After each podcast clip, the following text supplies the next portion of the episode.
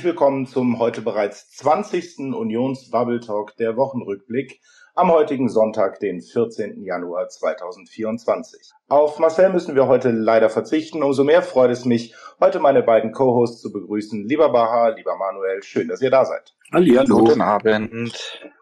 Das Jahr 2024 hat gerade erst begonnen und mit Blick auf die zurückliegende Woche müssen wir wieder feststellen, dass die deutsche Politik geprägt ist von zwei diametralen Erscheinungen. Auf der einen Seite erleben wir weiterhin und doch immer wieder neu eine Ampelregierung, die sich schlicht nicht einig ist und permanent streitet. Und auf der anderen Seite erleben wir eine CDU, die sich nun mit der einstimmigen Verabschiedung des neuen Grundsatzprogramms auf der Vorstandsklausur in Heidelberg an diesem Wochenende geschlossen wie selten zuvor aufmacht in ein hochspannendes und intensives politisches Jahr 2024 mit jeder Menge Wahlen und wichtigen Weichenstellungen für die Zukunft unseres Landes und Europas. Eine Woche lang protestierten die Landwirte und Bauern im Land gegen eine unseriöse und einseitige Belastung, die uns die Ampel auch noch als Sparen verkaufen will. Und das nur, weil sie unfähig waren, einen verfassungskonformen Haushalt für das Jahr 2024 aufzustellen. Während die CDU sich also gestärkt und geschlossen um die Zukunftsfragen des Landes bemüht, muss die Ampel mal wieder einen Scherbenhaufen ihrer Politik beseitigen. Morgen, das schon mal kurz vorab, wird der Entwurf des Grundsatzprogramms der CDU für alle unter www.grundsatzprogramm-cdu.de veröffentlicht. Aber heute freuen wir uns, neben dem Blick auf die aktuellen Ereignisse der Woche einen vertieften Blick in das neue Grundsatzprogramm zu werfen, mit einem Gast, der am Wochenende zu der Einstimmigkeit im Vorstand der CDU Deutschlands beigetragen hat. Auch als Vorsitzende der jungen Gruppe der CDU-CSU-Bundestagsfraktion hat sie doch schon seit 2014 langjährige Erfahrung als Mitglied des Deutschen Bundestages. Ihren Wahlkreis Ulm gewann sie 2017 und auch 2021 direkt und heute ist sie Obfrau der Fraktion im Ausschuss für Digitales. Ebenso ist sie gewähltes Mitglied des Präsidiums der CDU Deutschland, gehört also dem geschäftsführenden Vorstand der Bundespartei an. Herzlich willkommen beim Unions Bubble Talk, liebe Ronja Kemmer. Hallo, einen wunderschönen guten Abend in die Runde. Liebe Ronja, ihr habt nun anderthalb Tage mit dem Bundesvorstand der CDU gemeinsam an grundsätzlichen Positionen und konkreten politischen Antworten für die aktuellen Herausforderungen in Heidelberg gearbeitet. Friedrich Merz und Carsten Linnemann betonten in der Pressekonferenz die sehr gute und konstruktive Arbeit in der gesamten Zeit aber vielleicht mal hinter die Kulissen geschaut. Wie war angesichts des desolaten Zustands der Ampel, der anhaltenden Demonstrationen und der wachsenden Zustimmung zur AfD eigentlich so einfach die Stimmung in der CDU-Führung? Ja, also. wir haben, sage ich mal, die Tagung damit begonnen, dass wir uns natürlich schon mit den, sage ich mal, aktuellen Ereignissen, ähm, die du eben ja auch äh, skizziert hast, ähm, ja, äh, auseinandergesetzt haben, diskutiert haben, auch relativ lange sozusagen beim Punkt allgemeine Aussprache ähm, gebraucht hat, was sonst auch nicht immer so der Fall ist. Aber ähm, ich sage mal mit Blick auf das Grundsatzprogramm und da war jetzt ja die Sitzung ähm, nur vielleicht ein weiterer Stein in einem sehr langen Prozess. Also wir hatten jetzt zwei Jahre lang insgesamt zehn Fachkommissionen, die getagt haben, sehr, sehr oft. Ähm, wir hatten dann nochmal einen 50-stündigen Marathon im November, wo die Fachkommissionsleitungen und das Präsidium gemeinsam mit äh, Friedrich Merz und Carsten Linnemann eben diese Position dann auch zusammengetragen haben. Und ähm, genau, von daher haben wir uns jetzt als Bundesvorstand da auch schon nochmal Zeit genommen am Wochenende. Und auf der anderen Seite auch wohl wissend, dass jetzt ja vielleicht sogar mit der wichtigste Teil kommt. Ähm, also sprich, es an die Mitglieder geht, ähm, die Mitglieder dann auch über ihre Kreisverbände, über die Landesverbände ja Anträge stellen können äh, bis zum Bundesparteitag Anfang Mai ähm, genau, dieser ganze Prozess, äh, sag ich mal, schon dicke Bretter sind, aber ich glaube, wir sind auf einem guten Weg und äh, freue mich jetzt auch drauf, wenn das dann eigentlich ja, wie gesagt, der spannendste Teil mit den Mitgliedern diskutiert wird und natürlich dann auch auf eine große und wahrscheinlich sehr ausführliche Diskussion, die wir im Rahmen des Bundesparteitags haben werden. Ich glaube, das ist das erste Mal, dass der vier Tage geht. Also ähm, wir nehmen uns ordentlich Zeit dafür, aber ich glaube, die braucht es einfach auf. Und deswegen, ja, würde ich mal sagen, was das angeht, sind wir ähm, tatsächlich auf einem guten Weg. Da bin ich sehr zufrieden. Das klingt auf jeden Fall wirklich spannend für die kommenden Monate. Wenn du auf den Programmprozess zurückblickst und sicherlich auch die vielen Diskussionen, die nicht nur in den Fachkommissionen, sondern sicherlich auch immer wieder im Bundesvorstand stattgefunden haben, wo siehst du den elementaren Punkt zu sagen, wir entwickeln hier ein Grundsatzprogramm, was wirklich eine Tragfähigkeit von bis zu 10, 15 Jahren vielleicht hat? Auch mit Blick auf das, was wir später im Verlauf des Abends mit dir natürlich als ausgewiesene Fachfrau besprechen wollen, nämlich der Digitalisierung. Wo sagst du, wir haben da jetzt die richtigen Schwerpunkte gesetzt und gehen das jetzt so an, dass wir eben nicht wieder in die, ähm, in die, ja, in die Fallstricke kommen, dass Digitalisierung mehr und mehr auch zu einem Wort wird, was Menschen ähnlich wie Bürokratieabbau einfach nicht mehr hören können? Ich hatte mir zu Beginn der, der Arbeit in der Fachkommission ähm, äh, Humane Digitalisierung hieß sie offiziell, also Digitalisierung quasi, ähm, mal genau, die ja, Mühe war es nicht groß, aber äh, trotzdem ist gemacht, äh, mal kurz reinzuschauen, ähm, wie das eigentlich im letzten Grundsatzprogramm diskutiert wurde. Und das letzte Grundsatzprogramm wurde 2007 verabschiedet. Und da kommt das Wort Digitalisierung, aber auch Internet, wie auch immer. Und klar, wir erinnern uns, das war ja dann auch das Jahr, als das äh, erste Smartphone, das iPhone auf den Markt kam. Aber nichtdestotrotz, es hat damals, und ich glaube jetzt nicht nur mit Blick, kommt ja immer dann sofort das Thema, ja, in der CDU halt, nee, ich glaube allgemein in der politischen Diskussion hat das damals einfach noch keine große Rolle gespielt. Und da sieht man eigentlich, ja, wie viel sich seither irgendwie äh, offensichtlich getan hat. Und ähm, natürlich gab es dann auch eine Diskussion hin oder her. Gibt es ein eigenes Kapitel zum Thema Digitalisierung? Ist ja ein bisschen äh, quasi parallel zu dem zu sehen, was wir sonst auch immer diskutieren. Brauchen wir ein eigenes Ministerium, ja oder nein? Ähm, aber ähm, genau, also es wird jetzt quasi, es gibt kein eigenes Kapitel, ähm, ist aber insofern auch verständlich, als dass eigentlich in allen Bereichen es immer wieder um digitale Themen geht. Und von den Thesen, die wir erarbeitet haben, also in der, in der Arbeitsgruppe, sind eigentlich auch alle, ähm, ein, zwei auch vielleicht kontroverse, aber am Ende alle äh, jetzt im Grundsatzprogramm enthalten. Ähm, sicherlich die, sage ich mal, mit, mit weitgehendste Stichwort digital wird wirklich Standard äh, in der Verwaltung und auch ausschließlich Standard. Ähm, aber genau, also von daher, ähm, nochmal was das angeht, bin ich da sehr zufrieden. Aber es, äh, es gibt natürlich, also das sage ich auch ganz offen, ich meine, ähm, darf das jetzt schon seit einigen Jahren machen, Digitalpolitik, und mein, mein Herz brennt da auch für. Aber natürlich geht es auch um insgesamt viele große Fragen dieser Zeit und 10, 15 Jahre, du hast es gesagt, das ist wirklich eine lange Perspektive. Natürlich ist es schon auch von Eindrücken ähm, der Tagespolitik ein Stück weit geprägt. Also es geht über die ganzen Fragen von ähm, ja, Sicherheit, Migration, aber auch gesellschaftlicher Zusammenhalt. Ähm, das sind schon so die großen Linien, äh, neben dann natürlich auch Wirtschaft und Energie, ähm, die ja da nicht nur drinstehen, sondern wo auch wirklich kontrovers diskutiert wurde. Und ich sag mal, selbst Themen, wo man auch mal wirklich ehrlich sagen muss, wo wir auch uns in Regierungszeiten vielleicht schwer getan haben, die wirklich grundsätzlicher anzugehen. Also Stichwort auch Zukunft der sozialen Sicherungssysteme, vor allem der Rente. Auch das hat man jetzt nicht ausgespart. Ähm, ich hätte mir zwar an der Stelle manchmal ein bisschen mehr Mut noch gewünscht, aber es darf ja auch noch was übrig bleiben für den Parteitag. Wichtig ist aber, dass es, wie gesagt, dass nichts ausgespart wird, nur weil es unbequem ist oder so reflexartig, wie wir das vielleicht in der Vergangenheit gemacht haben, dass wir dann sagen, ah ja, gut, beim Thema Rente, dann können wir halt mal eine Kommission und die soll das irgendwie lösen. Also dass man wirklich jetzt auch sagt, okay, wir, wir lagern irgendwie Themen nicht mehr aus, sondern wir müssen schon auch selber Antworten finden, auch wenn sie zum Teil vielleicht unbequem sind.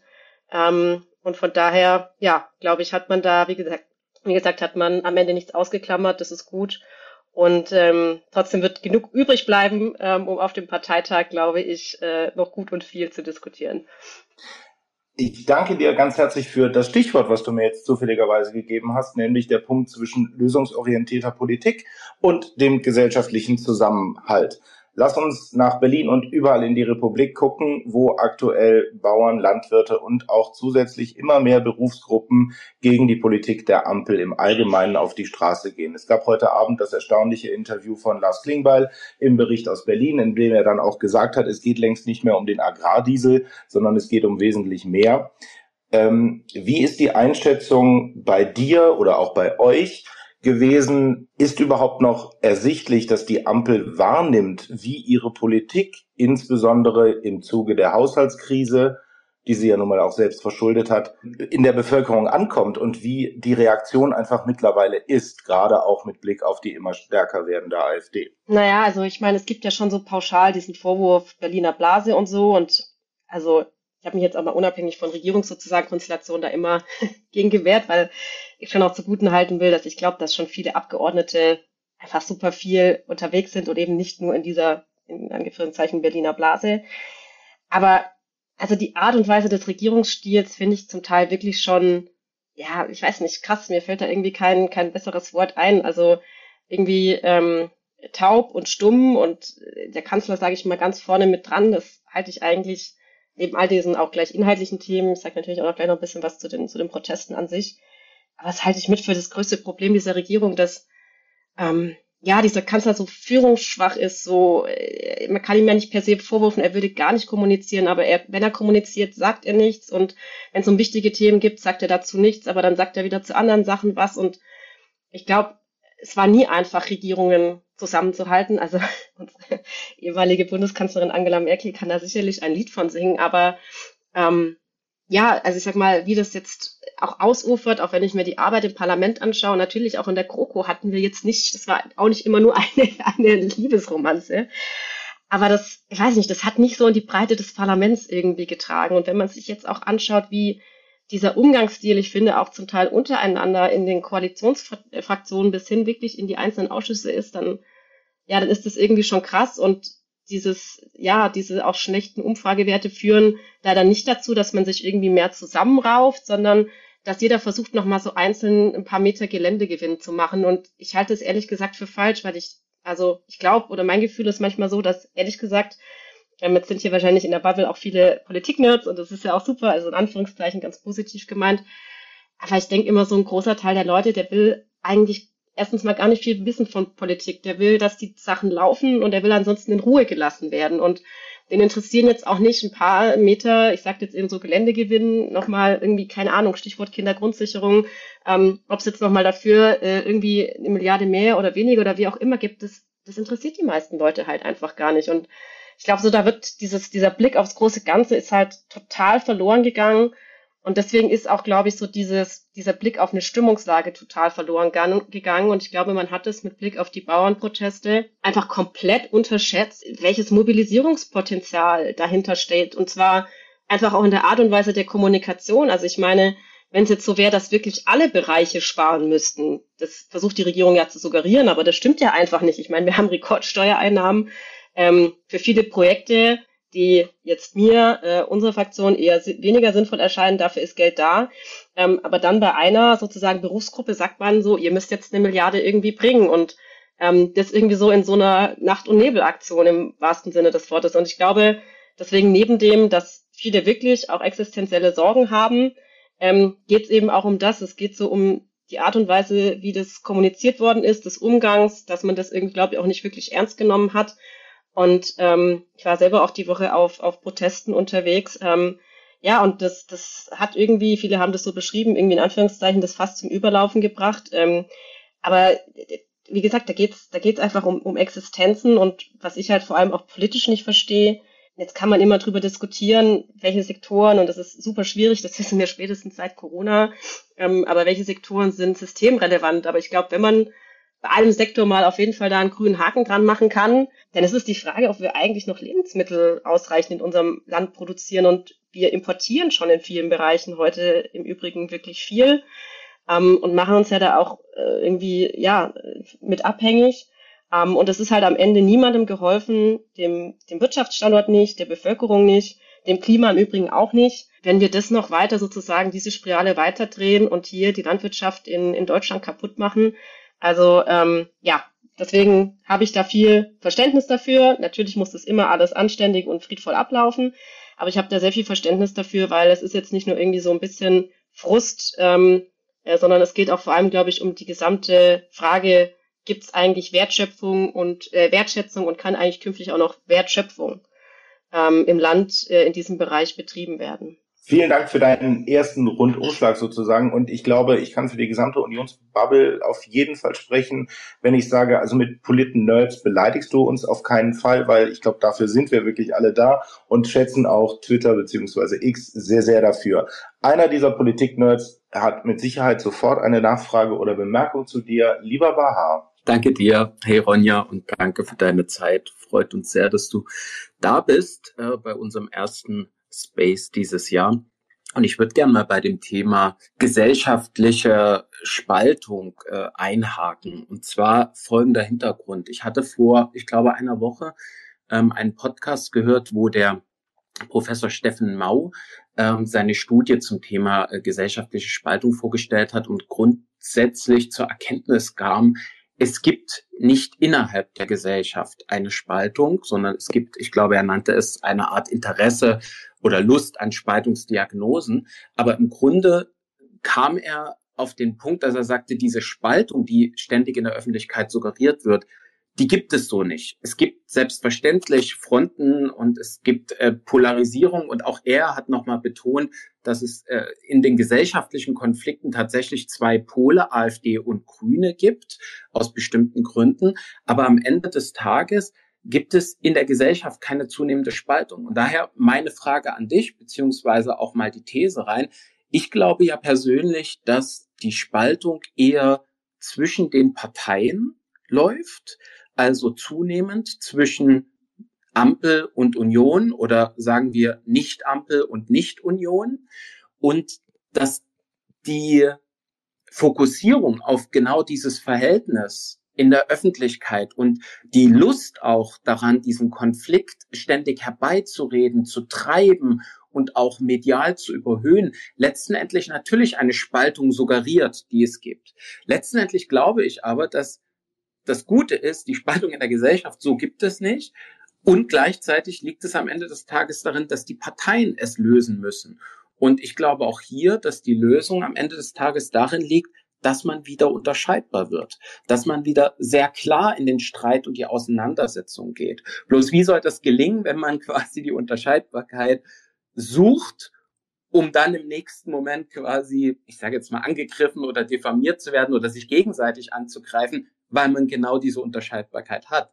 Deswegen meine Frage an dich, glaubst du, dass wir jetzt mit diesem Grundsatzprogramm eine gewisse Ruhe und Gelassenheit auch auf Seiten der Union gewinnen können, dass wir da einfach vielleicht mehr aushalten in den nächsten Monaten? Also, das sind jetzt natürlich schon echt ein paar super spannende Punkte. Erstmal danke, ähm, äh, so die mich auch ein bisschen nachdenklich stimmen. Also ich hänge immer noch an dem Punkt dieser Studie erstmal, dass das gar nicht so gesehen wird, dass diese Gesellschaft so, so gespalten ist. Ich Mhm. Ich würde da vielleicht erstmal anknüpfen und sagen, wahrscheinlich ist es nicht so dramatisch, wie es oftmals auch öffentlich dargestellt wird, aber natürlich hat sich, ähm, ist auch ein Stück weit natürlich normal. Ich meine, Gesellschaft hat sich schon immer per se ähm, verändert und weiterentwickelt, aber ja, manchmal denke ich mir so, dieses auch, ja, dass verschiedene Gruppen äh, miteinander reden, ähm, uns nicht nur nicht nur mehr übereinander tun und so. Die Frage auch, wenn es heute einen Nachbarschaftsstreit gibt, äh, so früher hat man keine Ahnung, dass dann vielleicht mal abends ähm, bei einem, bei einem Glas Wein oder was auch immer gelöst und äh, heute hat man halt sofort irgendwie den, den Nachbarschaftsscheid mit, mit Rechtsanwalt und so. Also ich glaube, an manchen Stellen hat sich schon ein bisschen was verändert, was aber im Positiven würde man sagen, auch einem gewissen, klar, Individualismus, den wir äh, eben ja auch seit vielen äh, Jahrzehnten erleben. Manche würden es negativ eben auch dann als Egoismus ähm, irgendwie formulieren, so dass das eben ja sich eben weiterentwickelt und das natürlich vielleicht auch ein Stück weit, weit ähm, eben dann was was mit einer Gesellschaft macht. Nichtsdestotrotz und das will ich auch sagen, es gibt echt noch viele Leute, die den Laden zusammenhalten. Also an der Stelle will ich dann schon beispringen oder beipflichten. Es gibt wirklich viele Leute, die noch sehr viel fürs Gemeinwohl tun, hm. die nicht jeden Tag laut sind. Also ich finde, auf die müssen wir die Augen auch mal wieder richten, ja, die auch in Corona eben ohne irgendwie groß was zu fragen, äh, den Nachbarn oder wen auch immer geholfen haben. Also davon haben wir noch unglaublich viele und das ist, das ist ja erstens mal auch ein ganz großes oder ein ganz großes Pfund.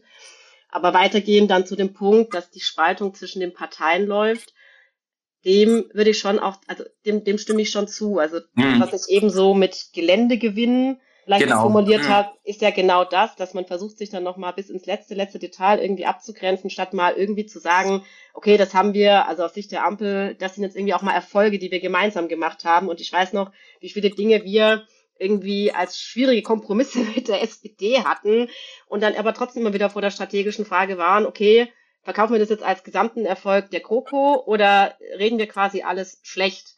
Und ich glaube, da haben wir schon, also zumindest mehrheitlich, natürlich gibt es auch bei uns an, äh, äh, Ausnahmen, aber in der Union schon immer eher die, die Position gehabt, ähm, so dass man irgendwie gemeinschaftlich auch Erfolge verkaufen soll und auch nicht immer alles nur schlecht reden muss. Und das muss ich auch sagen, ist, glaube ich, ein Stück weit bei der SPD schon immer seit jeher anders. Also die SPD hat irgendwie ewige Jahrzehnte regiert und nach jeder Wahl immer erzählt, auch nach wirklich ja großen Erfolgen. Also solche Dinge wie Mindestlohn, Rente mit 63, mhm. war ja nicht Unionsprodukte, ne? Äh, aber statt sich hinzustellen und zu sagen, das ist ein großer gemeinsamer Erfolg, hat man alle vier Jahre dann nochmal erklärt, dass eigentlich alles noch viel schlimmer in diesem Land ist und ähm, ja, irgendwie auch so die eigene, das eigene Storytelling, weiß ich nicht, da ein bisschen schwierig geworden ist, aber ja, nochmal Stichwort zurück. Deswegen der gemeinsame Nenner, den ähm, attestieren wir auch immer wieder hier in dieser Runde zumindest so. Der Ampel ist halt dann im Zweifel, dass äh, so äh, an allem Negativen dann die Union schuld ist oder halt äh, die 16 Jahre oder was auch immer. Also das ist ja dann so das Narrativ, das gesponnen wird. Und was mich schon echt auch untreibt, also das hat jetzt weniger mit der Ampelregierung zu tun, das ist vielleicht auch eine gesamte, äh, gesamte Entwicklung, die wir halt haben. Also nicht nur, dass dieser Bundestag unglaublich groß ist und auch in Berlin unglaublich weitläufig ist, aber ich hatte schon das oder habe schon das Gefühl, auch wenn ich das jetzt mal mit einer kommunalen Ebene vergleicht, dass man früher mehr parteiübergreifend miteinander gesprochen hat, vielleicht auch mehr ja. Runden hatte, wo man mal abends zusammensaß und da irgendwie auch ja Dinge gelöst hat oder zumindest auch mal erstmal ein Vertrauensverhältnis hatte. Also auch da gilt ja übereinander, miteinander reden und nicht übereinander reden.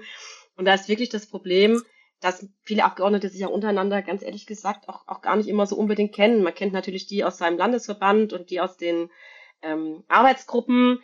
Aber darüber hinaus wird es dann parteiübergreifend, ehrlich gesagt, schon, schon echt auch schwierig. Und ich glaube, das ist was, was früher tatsächlich ähm, ja anders war und wo wir auch wieder schauen müssen, welche Formate wir da vielleicht auch verstärkt finden, weil ich finde, ohne Vertrauensgrundlage ähm, kann man, egal in welcher Regierungskonstellation, nicht gut zusammenarbeiten. Und sorry, jetzt war es sehr ausufernd. Ich weiß aber, das waren so viele Punkte, die, nee, nee, alles gut. Äh, die du gesagt hast. Ja also letzter Punkt finde ich auch als Beweis, also Beweis in Anführungszeichen, also auch hm. neben dem Blick auf die kommunale Ebene ist im Übrigen aber auch die Länderebene. Also ganz viele Landesregierungen ähm, funktionieren, ob das jetzt hier bei uns grün, äh, grün-schwarz ist, schwarz-grün, in NRW, wo auch immer, also viele Landesregierungen funktionieren ja wirklich echt geräuschlos.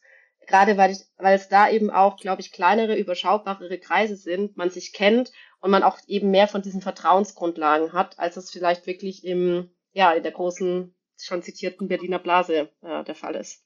Ich, ich glaube, du hast da gerade nochmal was ganz Interessantes angesprochen. Also wenn wir über Parteien äh, der Mitte sprechen und jetzt einfach mal die Ränder links und vor allen Dingen ganz rechts ähm, rauslassen, dann gilt ja für mich grundsätzlich, dass ich dem politischen Mitbewerber oder nennen wir ihn gerne auch Hauptgegner, einfach weil es Spaß macht, ähm, grundsätzlich unterstelle, dass er auf dem Boden der freiheitlich-demokratischen Grundordnung steht. Also ich würde das niemals in Zweifel ziehen. Ich weiß auch nicht warum, aber das wäre so, also das ist so eine Art Prinzip. Und ich glaube schon aufgrund dieses Prinzips würde ich niemals gewisse Grenzen überschreiten, wenn ich den politischen Mitbewerber angreife. Und daher glaube ich auch, dass so ein gewisser Hemmnis schon existiert, ähm, den, den wirklich massiven Konflikt zu suchen. Gleichzeitig glaube ich aber, wenn das eben erodiert, wenn man quasi selbst das in Zweifel ziehen will. Und das hat man ja bei der CDU, also wirklich gegen uns, ich mache jetzt mal Mimimi, aber das hat man tatsächlich in den letzten Monaten verstärkt gemerkt. Und meine Sorge ist, dass wir das in den nächsten Monaten, nicht mit dem Blick auf Europa, aber vor allen Dingen mit Blick auf die Wahlen in Ostdeutschland, noch viel, viel stärker merken werden. Warum? Und da komme ich zum zweiten Punkt. Ich glaube, dass wenn du inhaltlich nicht stark aufgestellt bist, also wenn es dir an Prinzipien, an einem Fundament oder an Grundwerten mangelt, oder die einfach nicht mehr in die Zeit passen, dass du da natürlich eine gewisse Unsicherheit mit dir schleppst. Ich fand, das hat man bei der Union lange gemerkt nach der Bundestagswahl, war so ein bisschen Orientierungslosigkeit, dann kam erstmal neues Personal, dann war das natürlich auch wackelig und dann brauchte es tatsächlich diesen inhaltlichen ähm, Baustein, dieses Fundament mit dem Grundwerteprogramm. Und erst als das in Greif äh, oder in Sichtweite war, hatte ich das Gefühl, dass wieder Ruhe in die Partei langsam einkehrt. Und ich glaube, dass das bei vielen Parteien in der politischen Mitte und viele meine ich tatsächlich die anderen drei nicht vorhanden ist. Also ich glaube, dass ihnen das inhaltliche Fundament fehlt. Der Koalitionsvertrag ist ja eigentlich auch nicht mehr gültig, wenn man es mal so möchte. Und im Grunde sind die orientierungslos und gleichzeitig sehen sie, dass ihre Politik nicht ankommt.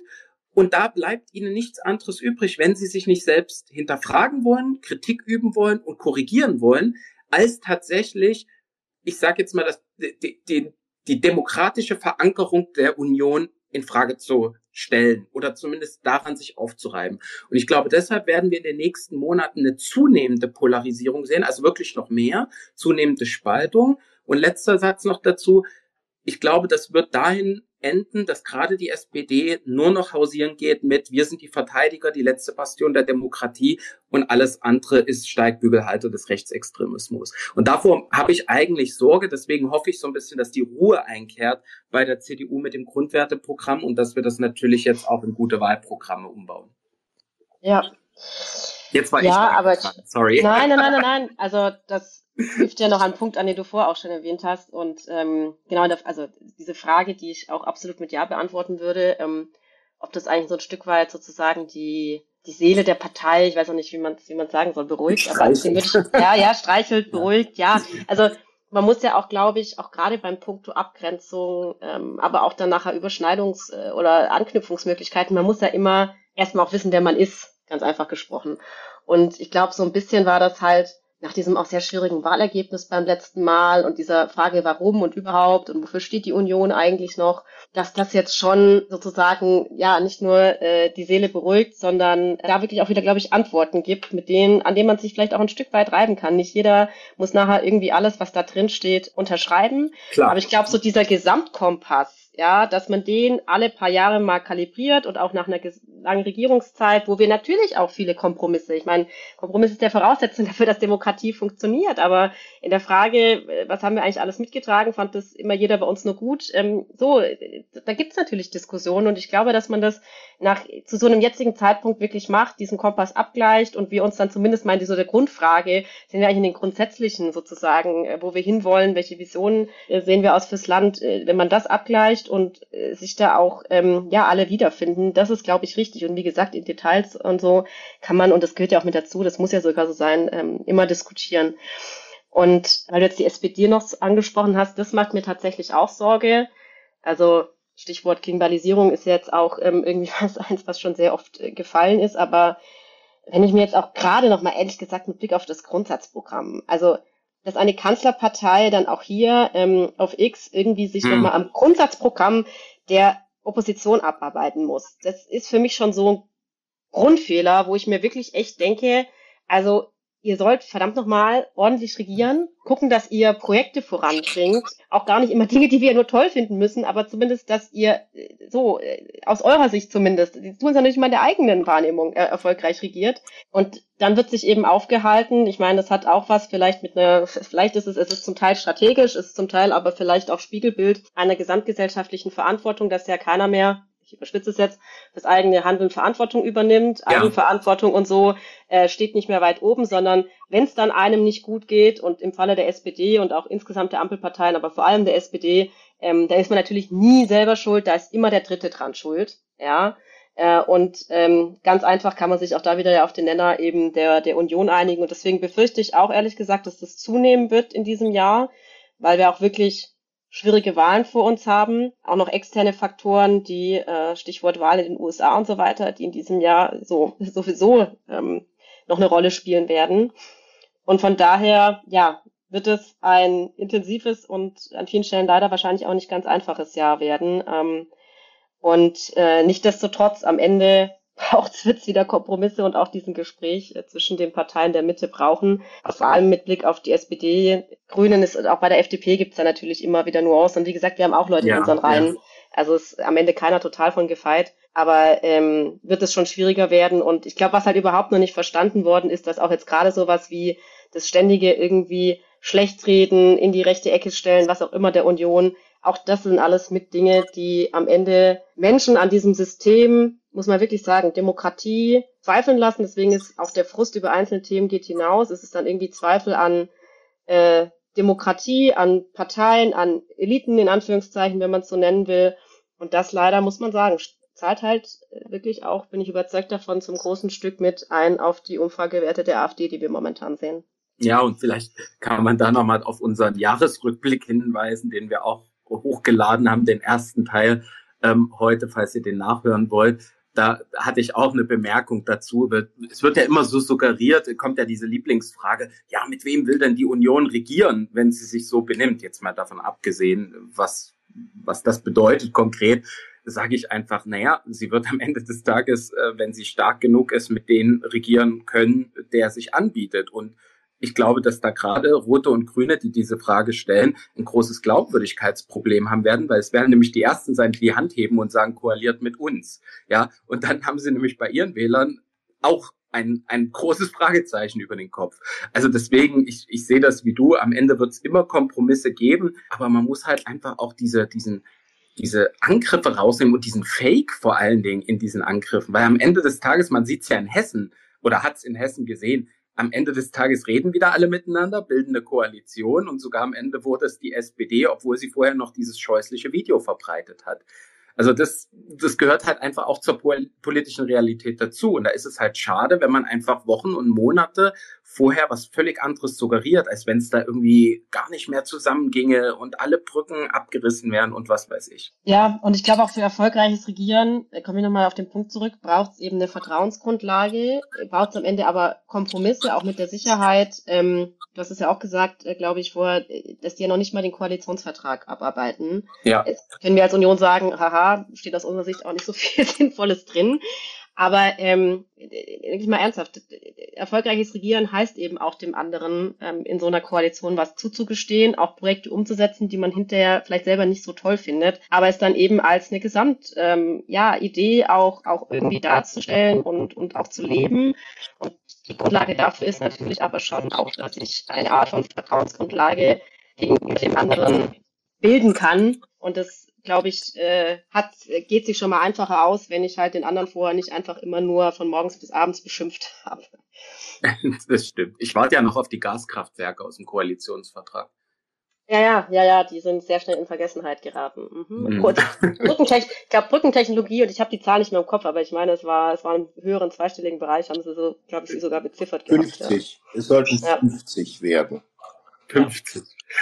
Und 60, äh, wenn ich reingehe, schon drauf, 60 Milliarden ähm, fehlen ja jetzt noch. Da es sich ja dabei um Gaskraftwerke handelt, die ja ja außerhalb der privatwirtschaftlichen äh, äh, normalen Kalkulation entstehen sollen, ja, die ja eigentlich nicht rentabel sind für die Investoren, da die ja immer nur kurzfristig angefahren werden sollen und äh, auch relativ schnell dann auch ersetzt werden sollen. Aber nun gut, das ist ja wiederum ein anderes Thema. Vielen Dank, äh, liebe Ronja, bis hierhin, dass du bei uns bist. Ich, äh, ihr habt ja schon viele Themen angesprochen. Ich wollte vielleicht noch mal, ähm, das so noch mal ein bisschen sortieren aus meiner Sicht, ähm, was auch eingangs ähm, Daniel ja gefragt hat bezüglich der Bauernproteste. Und ähm, wir sind ja jetzt äh, quasi äh, in der Halbzeit der, der Ampel. Und ähm, was ihr bei was bei euch bei Baha und bei dir, Ron, ja gerade ja auch anklang, ist, dass alle so ein bisschen ähm, naja, ich sag mal, sehr empfindlich gerade sind. Also man hat so eine gewisse allgemeine Unzufriedenheit, wie die letzten zwei Jahre gelaufen sind wohlweislich auch wissend, dass das natürlich auch herausfordernde Zeiten sind. Aber seien wir mal ehrlich, wann gibt es die für eine Bundesregierung nicht? Wenn wir an früher zurückdenken, ich glaube, da, da muss man auch ein bisschen abschichten und muss eben einfach mal als Bundesregierung auch sagen, jetzt gehen wir in die Vollen. So. Und diese allgemeine Unzufriedenheit, die ist ja nicht nur bei uns jetzt in der Opposition äh, oder ähm, auch vielleicht in der Regierungsfraktion äh, mittlerweile sichtbar, sondern natürlich auch bei den Menschen draußen im Land und natürlich auch bei den Bauern, die eben äh, jetzt äh, auf zwei Jahre zurückblicken äh, in dieser in dieser Kon Konstellation mit mit der Ampel, eben jetzt diese äh, letzten Entscheidungen das Fass, berühmte sprichwörtliche Fass, zum Übergelaufen gebracht haben. So, und äh, da kann man einfach ähm, das ja auch sehr schön rekonstruieren, ja, wenn wir ähm, uns anschauen, ähm, Pestizideinsatz, glaube ich, ist das, ist das Stichwort, äh, wo dann auch Gesprächsrunden plötzlich im, im Land Bundeslandwirtschaftsministerium ähm, ohne die Vertreter der Bauern ja stattfanden in der Vergangenheit, ähm, die dann einfach nicht eingeladen werden, wurden, sondern nur grüne NGOs, ja, NABU, Bund, man kennt sie ja. Und das sind so, so Kleinigkeiten, ähm, so atmosphärische Störungen einfach, die sich ja dann kulminiert haben jetzt im Dezember infolge des Urteils des Bundesverfassungsgerichts. Ähm, wir wissen ja alle, wie das zustande zustande kam. Und ich glaube, da war so wirklich entscheidend für die Bauern Mensch. Der Bundeskanzler Scholz sagt sieben Tage, acht Tage nach dem äh, nach dem Urteil, das wird sie äh, in wird sie nicht betreffen. Sie werden das in ihrer Lebenswelt nicht merken. Irgendwie so hat er das gesagt. Ich zitiere das gerade aus dem Kopf. Ihr könnt euch sicherlich dran erinnern. Und dann drei, vier Wochen später, als dann die Koalitionsspitzen sich ja dann geeinigt haben auf ihren Kompromiss, nicht ein Kompromiss mit den Bauern, die waren nie beteiligt an dieser Entscheidungsfindung, auf ihren Kompromiss. Da wurde dann den Bauern wirklich zwei Maßnahmen ähm, äh, ja, vor, vor die Tür gelegt und gesagt, hier friss oder stirb. Du musst jetzt diese eine Milliarde in, in Summe aufbringen ähm, für uns, ähm, für unser Versagen.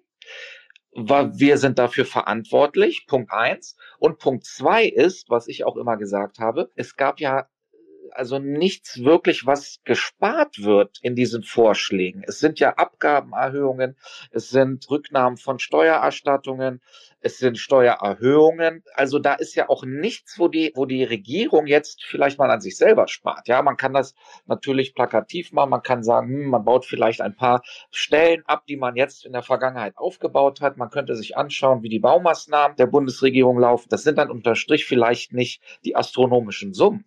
Aber es ist ein Zeichen, ein Zeichen raus an die Leute. Wir machen hier auch mit. Ja, und wir drücken euch das nicht rein.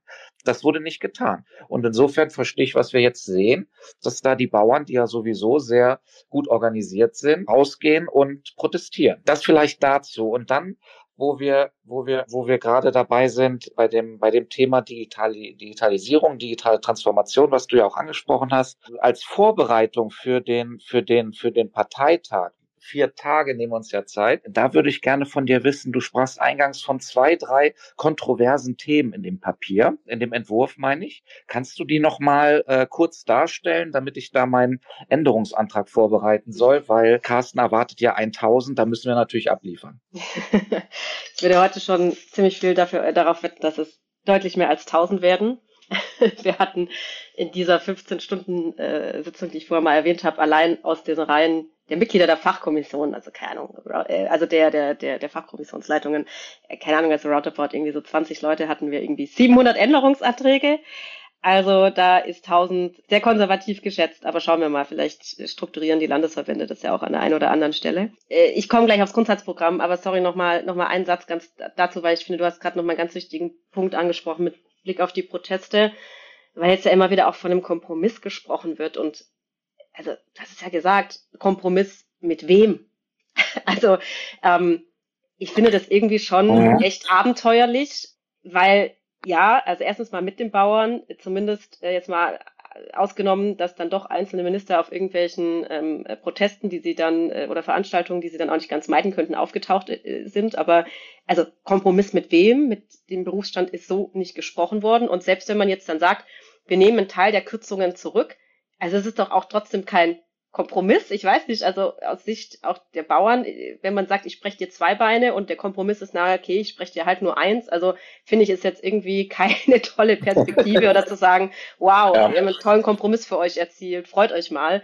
Also das ist irgendwie, und das geht ja auf den Kern dieses auch Stichwort nochmal Umgang miteinander und wie gesagt, wenn man, ich glaube auch dieses Hin und Her und dieses irgendwie, diese Nacht- und Nebelaktion ist dann auch das, was die Leute wirklich wahnsinnig macht. Also wir haben auch die Diskussion in der Gastro gehabt im, im, im Herbst und also ich glaube, neben der Tatsache, so dass jetzt wirklich es ein teurer wird und so weiter, ähm, es anders auch mal zugesagt worden ist vom Kanzler selber, das ist wieder so ein Stichwort Glaubwürdigkeit und das regt mich ehrlich gesagt auch auf, weil also Politik kann sowieso nur dann Vertrauen gewinnen, wenn sie halt glaubwürdig ist. Und natürlich müssen wir den Leuten auch sagen und auch gerade in Zeiten vielleicht äh, so, wo man über Mittelverteilung halt redet, was geht und was nicht geht. Aber was halt gar nicht geht, dieses wirklich, dieses Klischeeurteil, Politiker versprechen vor der Wahl das eine und machen nach der Wahl das andere. Und da muss ich sagen, hat der Scholz uns halt auch einen Bärendienst mit erwiesen, aber nochmal dieses Hin und Her und auch dann in dieser Woche da der Verhandlungen und kommt das jetzt und kommt das nicht und irgendwelche Wasserstandsmeldungen, das ist halt das Planungssicherheit, ja, äh, Begegnung auf Augenhöhe, glaube ich, warum diese Regierung eben auch so dasteht, dasteht, wie sie dasteht oder eben entsprechend auch ja so wenig Ansehen genießt. Zum Grundsatzprogramm nochmal. Also ich denke, da will ich, bitte ich aber explizit darum, ich nenne es jetzt trotzdem, dass da kein Änderungsantrag gesch äh, äh, geschrieben wird, weil, wie gesagt, eine so der für uns wirklich wichtigen ähm, äh, Botschaften oder Punkte ist auch, das äh, ist eben wirklich die, die, die Vision, den Weg dahin zu sagen, nicht nur, wir wollen digital irgendwie, wie es jetzt heute, glaube ich, offiziell im OZG drin steht, quasi da, wo es irgendwie ähm, äh, geht, ähm, sondern wir wollen es wirklich als Standard machen und auch ausschließlich. wo ich weiß, dass das zu Diskussionen führt, weil man natürlich beantworten muss, was machen wir denn mit denjenigen, mit meiner 94-jährigen Nachbarin, die wir nicht mehr digitalisieren können und wollen. Und das muss auch nicht sein. Ähm, wir haben uns da aber auch, glaube ich, ganz gute Konzepte überlegt, weil die Grundidee ist ja, dass wir auch Ressourcen durch wirklich ähm, eine, sage ich mal, breite Digitalisierung ähm, frei bekommen, dass wir müssen digitalisieren, automatisieren, wenn wir sowieso Dinge erhalten wollen, aber wir müssen auch, glaube ich, wieder Ressourcen frei bekommen in der öffentlichen Verwaltung. Und die Grundidee ist eben, dass wir dann über sogenannte, wir haben es jetzt mal Digitallotsen genannt, aber Menschen vor Ort, die eben auch diejenigen helfen, die sich nicht digital zurechtfinden, dass die dann entsprechend unterstützt werden. Ähm, ich kann mir gut vorstellen, dass es da Diskussionen gibt, ähm, so bitte aber explizit darum, dass es da keine Änderungsanträge gibt. Äh, zumindest kann ich ansonsten ankündigen, ähm, es wird eine flammende Gegenrede äh, entsprechend geben. Oho. Wo ich glaube, okay.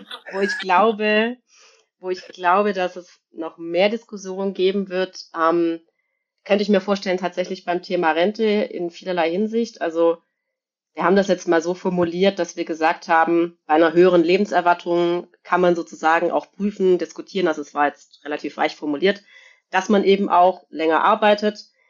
Die Grundidee, die aus dieser Arbeitsgruppe eigentlich mal ähm, auch schon im Laufe des Programmes diskutiert worden ist, ist, dass man äh, sogar so eine Formel festlegt, dass man sagt, mit einem Jahr Lebenserwartung ähm, soll ein Drittel sozusagen dann auch ähm, respektive Rentenantrittsalter mit daran geknüpft sein fand ich weitergehend und eigentlich auch ganz spannend und wie gesagt, würde mir da auch wünschen und kann mir aber auch vorstellen, wahrscheinlich aber auch in, in beide Richtungen, dass es da ähm, kontroverse Diskussionen geben wird. Wir werden sicherlich auch, Stichwort Landwirtschaft, eine kontroverse Diskussion haben, ähm, weil diskutiert worden ist, ob wir das ähm, quasi das Staatsziel Ernährungssicherheit mit ins Grundgesetz aufnehmen sollen. Ich halte es inhaltlich ehrlich gesagt für sehr spannend und auch richtig, weil auf der anderen Seite, und wir haben dazu ja wirklich auch gerichtlich oder richterliche Entscheidungen, dass das Tierwohl auch im Grundgesetz ähm, verankert ist. Ja, die Juristen ähm, in diesen Reihen sagen aber immer wieder, das Grundgesetz ist irgendwie äh, jetzt doppelt so lang wie bei seiner Entstehung, aber nur noch halb so gut. Ich kann auch verstehen, dass man das Grundgesetz nicht ewig aufblähen sollte, aber an der Stelle haben wir halt wirklich schon Entscheidungen, ja. genau, die es halt auch schwer machen aus Sicht der mhm. Landwirtschaft. Also deswegen, das wird, glaube ich, ein sehr und da geht es jetzt nicht nur um den Berufsstand der Landwirte, das will ich schon noch mal sagen. Ich finde es auch tatsächlich, ja. ich habe es vorher schon gesagt, so, ähm, dass wir uns mit Lebensmitteln versorgen, ist äh, wirklich auch eine also teilkritische Infrastruktur. Genau, und da wird es äh, sicherlich noch ein paar ja, sorry. Kannst du, kannst du vielleicht ähm, Ernährungssicherheit als Begriff ähm, äh, vielleicht auch nochmal für, für die, die auch ja uns zuhören und mit dabei sind, vielleicht erläutern? Äh, mir ist das tatsächlich auch noch nicht so ganz klar, was damit gemeint ist als Staatsziel. Ähm, vielleicht kannst du dazu noch was sagen.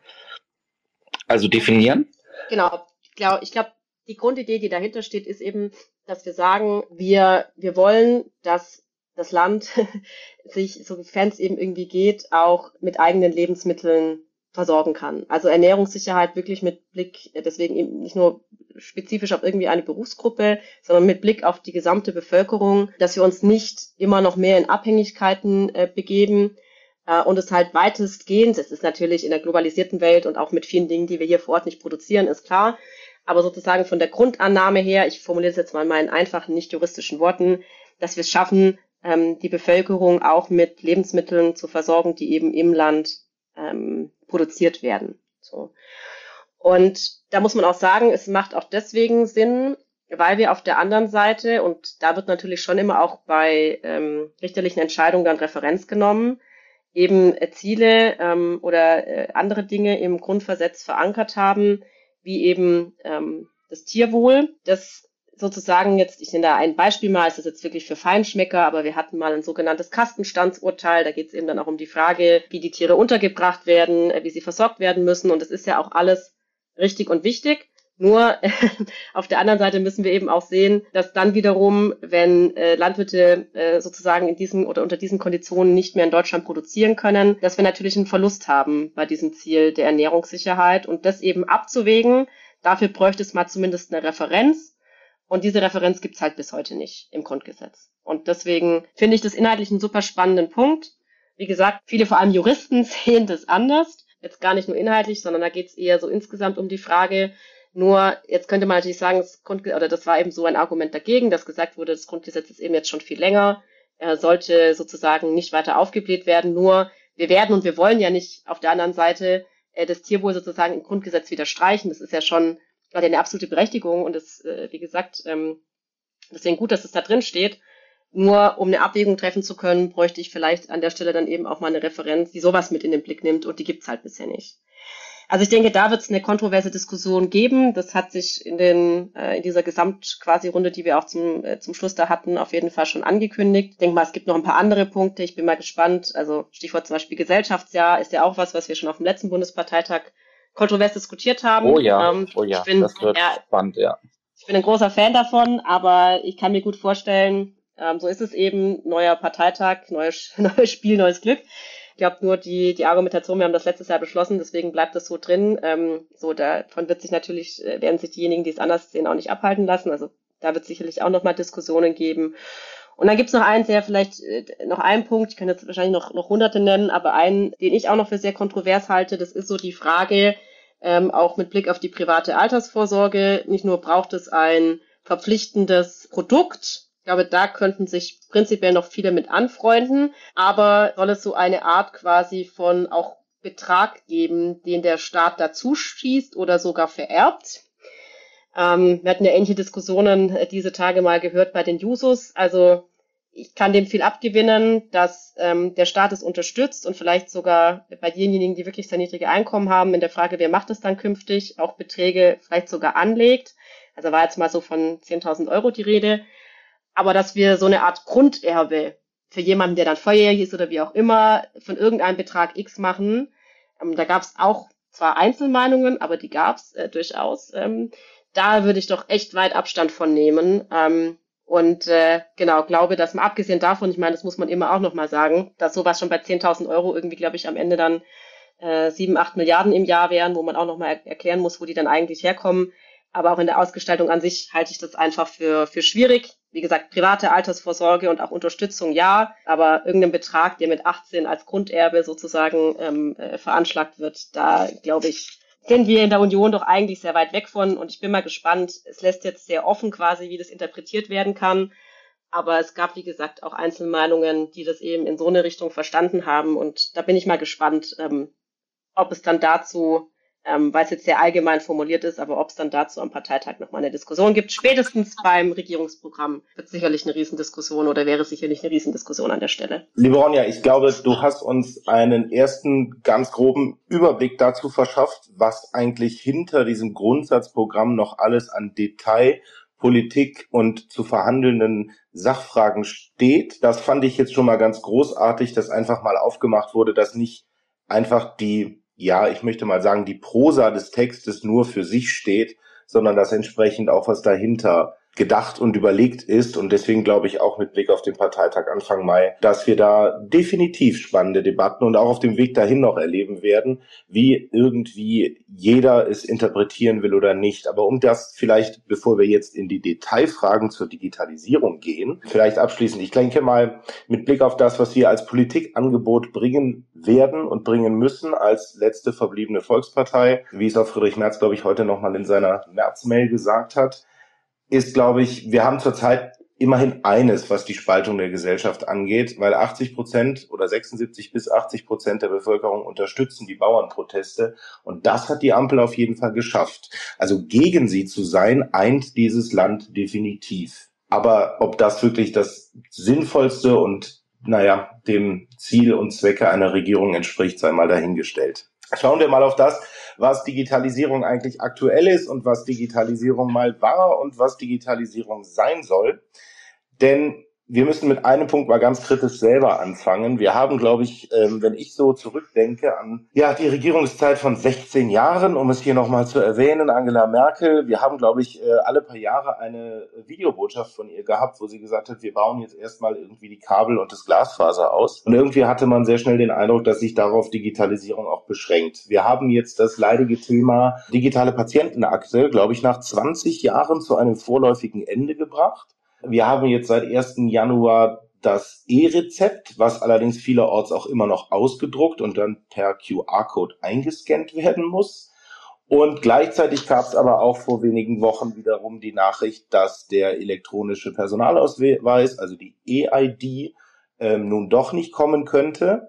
Und das alles im Spannungsfeld zwischen Digitalisierung, Mitnahme der Bevölkerung, Überforderung von Ämtern und dem großen Damoklesschwert über allem, was wir in Deutschland, glaube ich, im Bereich der Digitalisierung versuchen, nämlich dem Datenschutz. Wie bewertest du das, was wirklich vor uns liegt und wie schnell können wir eigentlich digital werden?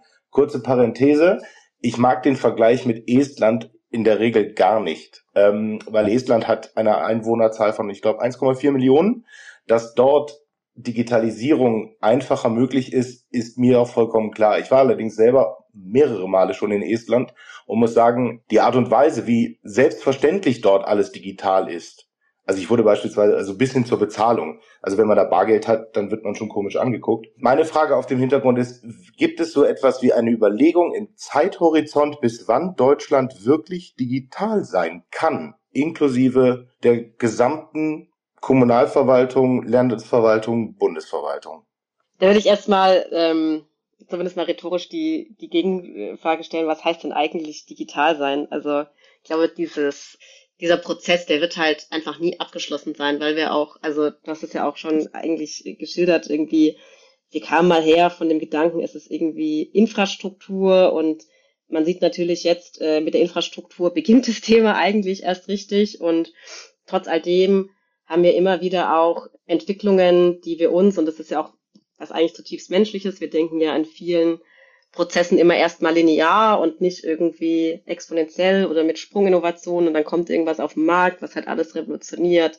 Das Smartphone oder jetzt eben mit auch vielen KI-Anwendungen, äh, spätestens seit ChatGPT, ist es ja irgendwie auch zumindest in der Diskussion der breiten Öffentlichkeit ähm, mit, mit angekommen. Ja, und deswegen glaube ich, dieser Prozess wird einfach nie abgeschlossen sein, weil auch danach sicherlich Dinge kommen, die wir noch gar nicht absehen können. Und vielleicht brauchen wir dann irgendwie wieder andere, weiß ich auch nicht, Infrastruktur, was auch immer Maßnahmen, aber okay, wird, wahrscheinlich okay, nicht okay. aufhören, genau. Aber, genau. Recht, aber gehen wir mal von den rudimentären Ansprüchen aus, genau. dass alle Formulare beispielsweise ohne aber Unterschrift online abgeben kann. Zur, zur digitalen Verwaltung. Also genau, vielleicht noch ein Satz. Mich ärgert dieser Vergleich mit Estland, ehrlich gesagt, an manchen Stellen schon manch, also schon auch, weil natürlich auch von der Gesamtvoraussetzung muss man mal sagen und der Geschichte des Landes vieles auch in Anführungszeichen aus der Not heraus geboren worden ist. Ja, also man hat halt mit der Unabhängigkeit vieles vielleicht auch am Reißbrett planen können, vielleicht auch müssen. Auch Beispiel zum Beispiel schon damals viel äh, digitalere oder schnellere Möglichkeiten, äh, digital zu bezahlen, weil man auch gewisse Infrastruktur, was jetzt Banken oder so angeht, in der Fläche gar nicht hatte. Und ja, natürlich, so trotz all dem, wir sind nicht da, wo wir stehen wollen, es soll auch keine Ausrede sein. Wir müssen viel ambitionierter sein, auf jeden Fall. Und wir brauchen aber, glaube ich, beides. Also wir brauchen neben einem wirklich sehr ambitionierten und da wird es auf Bundesebene nicht reichen, weil es ist wie bei so vielen Themen. Wir sehen das beim OZG, Onlinezugangsgesetz, also das Gesetz, was eigentlich sogar mit einer Frist äh, Verwaltungsvorgänge in Deutschland digitalisieren sollte, eben sehen, dass wir das nicht geschaffen haben, nicht geschafft haben, wobei ich auch dazu sage, selbst wenn man Ziele reißt, kann die politische Antwort, das ist das, was die Ampel jetzt macht, ja nicht sein, dann setzen wir uns halt einfach gar keine Ziele mehr. es ist, nee, dann muss man irgendwie überlegen, warum und wieso und an welcher Stelle muss man dann eben nachbessern und vielleicht zwar auch dann Fristen verlängern, aber trotzdem nachbessern und ambitioniert bleiben. Ich kann dir jetzt aber an der Stelle, das ist natürlich, sollte ich eine Zahl nennen, ist mir auch klar, das kann ich an der Stelle nicht, aber ich glaube, was es wirklich braucht, ist ein noch viel stärkeres Ineinandergreifen auch mit vielleicht Mitteln, die der Bund dann zur Verfügung stellt, aber auf jeden Fall zumindest mal mit einer Koordination für diese Prozesse über wirklich die drei Ebenen Bund, Land und Kommunen hinweg. Und wir brauchen da, also wiederum auch von Landesseite, sage ich auch an der Stelle sehr, sehr, sehr bewusst, also die kommunale Selbstverwaltung, die wir haben, ist ein hohes Gut, aber es macht einfach keinen Sinn, in Baden-Württemberg über 1000 Kommunen, dass die alle da das Rad irgendwie einzeln erfinden. Das macht, das macht nicht nur keinen Sinn, das ist nur nicht nur ressourcentechnisch nicht sinnvoll, sondern viele können es auch einfach de facto nicht. Ähm, und deswegen glaube ich, brauchen wir da an der Stelle eben ja mehr Steuerung. Und dann gibt's natürlich noch schon noch ein paar Details. Ähm, ich bin jetzt kein Freund davon, es taucht immer wieder diese, ähm, diese Forderung auf, wir brauchen dann einen, einen Rechtsanspruch dafür und so ich habe nichts gegen Rechtsansprüche, aber auch da, Stichwort Glaubwürdigkeit, ist es halt so, wir können natürlich oder wir dürfen auch Rechtsansprüche, ich kenne das, ähm, vergleiche zumindest mal mit, im, ganzen Bereich der Kinderbetreuung, Rechtsansprüche machen halt auch nur dann Sinn, wenn man wirklich auch in der Umsetzung klar macht, wie kann es denn funktionieren. Und ich finde, das ist eigentlich die entscheidende Frage, nicht die Frage, dass man irgendeinen Rechtsanspruch hat und nachher jetzt zum Beispiel Vergleich Kinderbetreuung ähm, kann die kann die Kommune keine Erzieher und dann, naja, was passiert dann? Dann kann ich die Kommune verklagen oder auch nicht. Es bringt ja alles nichts. Also das führt zu einer Erwartungshaltung und führt dann eher, glaube ich, wiederum zu Frust. Also da wäre ich ein bisschen zurückhaltend, auch wenn das in der Fraktion ein paar anders sehen. Ähm, aber die eigentliche Frage ist wirklich, wie können wir die Kommunen besser unterstützen? Wie können wir auch vor allem mehr standardisieren? Und wo müssen wir auch nochmal nachschärfen? Also du hast ja eben auch ein Beispiel gemacht. Ähm, nur diesen, diesen eben Online-Zugang allein, der reicht nicht. Es braucht halt wirklich einen mediumbruchfreien, durchgängigen Ansatz. Ähm, deswegen auch nochmal Stichwort digital wird Standard und zwar wirklich im gesamten Prozess. Ähm, und viele Prozesse muss man halt auch wirklich komplett neu aufsetzen und neu denken. Das wird auch nicht parallel weitergehen. Das ist auch nicht sinnvoll. Nehmen wir das Beispiel Kfz-Zulassung. Wenn man natürlich noch von der Denke herkommt, dass ich mir analog irgendwo mit dem Schild dann dahin gehe und jemand macht mir da einen Stempel drauf, okay. Aber diesen Prozess an sich kann ich nicht digitalisieren. Ich brauche einen komplett neuen Prozess. Ähm, und zwar nicht nur in der Beantragung, sondern eben, dass ich nachher eine Maske habe, bei der gebe ich ein Kennzeichen ein, dann kann auch die Polizei künftig digital überprüfen, ist dieses Kennzeichen zugelassen oder nicht. Aber da brauche ich halt einen komplett neuen Prozess und ich glaube an der Stelle neben allen auch wirklich nochmal, wir sind nicht da, wo wir stehen und da hat Politik auch eine Verantwortung. Aber wir brauchen da auch echt, und das ist, finde ich, die größte Aufgabe, Mut, Dinge anders zu machen, auch gegen Systeme, die sich oftmals gegen Veränderungen ja erstmal wehren. Aber ich glaube, das wird die größte Herausforderung eigentlich, Dinge umzustellen, neu, anders zu machen, ähm, weil wir Menschen sind halt auch Bequemheitstiere und stellen uns vielleicht nicht so gerne um und das eine ist die Nutzerseite, aber das andere Seite ist auch, glaube ich, ganz klar für diejenigen, die es halt nachher machen müssen. Und ich glaube, das wird die größte Herausforderung eigentlich, ähm, wie wir es schaffen, da die Leute auch motiviert mit, mit, mit am Ball zu halten, ähm, die Dinge nachher auch, auch umzusetzen. Ich musste gerade an dieses Zitat, ich glaube, von dem ehemaligen Telefonica-CEO denken. Wenn du einen scheiß Prozess digitalisierst, hast du danach einen scheiß digitalen Prozess. Ins ja. in, insofern äh, hat es nicht alles nur was mit digitalen äh, Möglichkeiten zu tun, sondern man muss wirklich an die Prozesse ran. Ähm, da gebe ich dir absolut recht. Ich habe da eine Frage im Vergleich äh, der Bundesländer. Ich habe gesehen, ich war mal so frech und bin aufs Dashboard gegangen für die OZG-Umsetzung ähm, und habe gesehen, dass die Bayern äh, da extrem weit vorne liegen, genau wie die Hamburger. Was machen die denn besser als die anderen Bundesländer? Gut, also bei Hamburg würde ich auch immer sagen, Stadtstaat ist natürlich immer noch mal ein bisschen was anderes als Flächenland, äh, klar. Nichtsdestotrotz, äh, klar sollte man hinschauen, ähm, was in vielen Bereichen anders gemacht worden ist und was ich zum Beispiel aus Hamburg schon auch auch höre, auch immer wieder im Austausch mit meiner äh, Kollegin aus Hamburg, äh, Franziska Hoppermann, die auch früher da tatsächlich in der Verwaltung war, dass die eben schon diesen ganzheitlichen Ansatz, also nicht nur irgendwie Scheibchenweise mhm. oder ein Formular oder irgendwie, sondern wirklich gesamte Prozesse ähm, umgestellt haben. Ja, und ich denke mal, also bei den Bayern ist das ähnlich und hinzu kommt halt natürlich, das kostet Geld. Also ist nicht so, ne, dass es das für umsonst gibt. Am Ende wollen ja. wir Ressourcen einsparen, aber erstmal sind Investitionen und dann später auch im Betrieb, klar, Gelder notwendig. Ähm, und ich glaube, dass die da schon rigoros aber hinterher gewesen sind. Auch gegen, nochmal, da macht sich vielleicht auch nicht jede Landesregierung immer nur beliebt damit äh, im ersten Moment. Ähm, auf der anderen Seite, und das ist es, was ich vorher auch meine, gibt ja auch viele andere Beispiele aus, aus anderen Bereichen, glaube ich, wenn man dann seine Mitarbeiter davon überzeugt und dass die Mitarbeiter tatsächlich auch entlastet, ja, dann hat man die mittelfristig, glaube ich, total an Bord.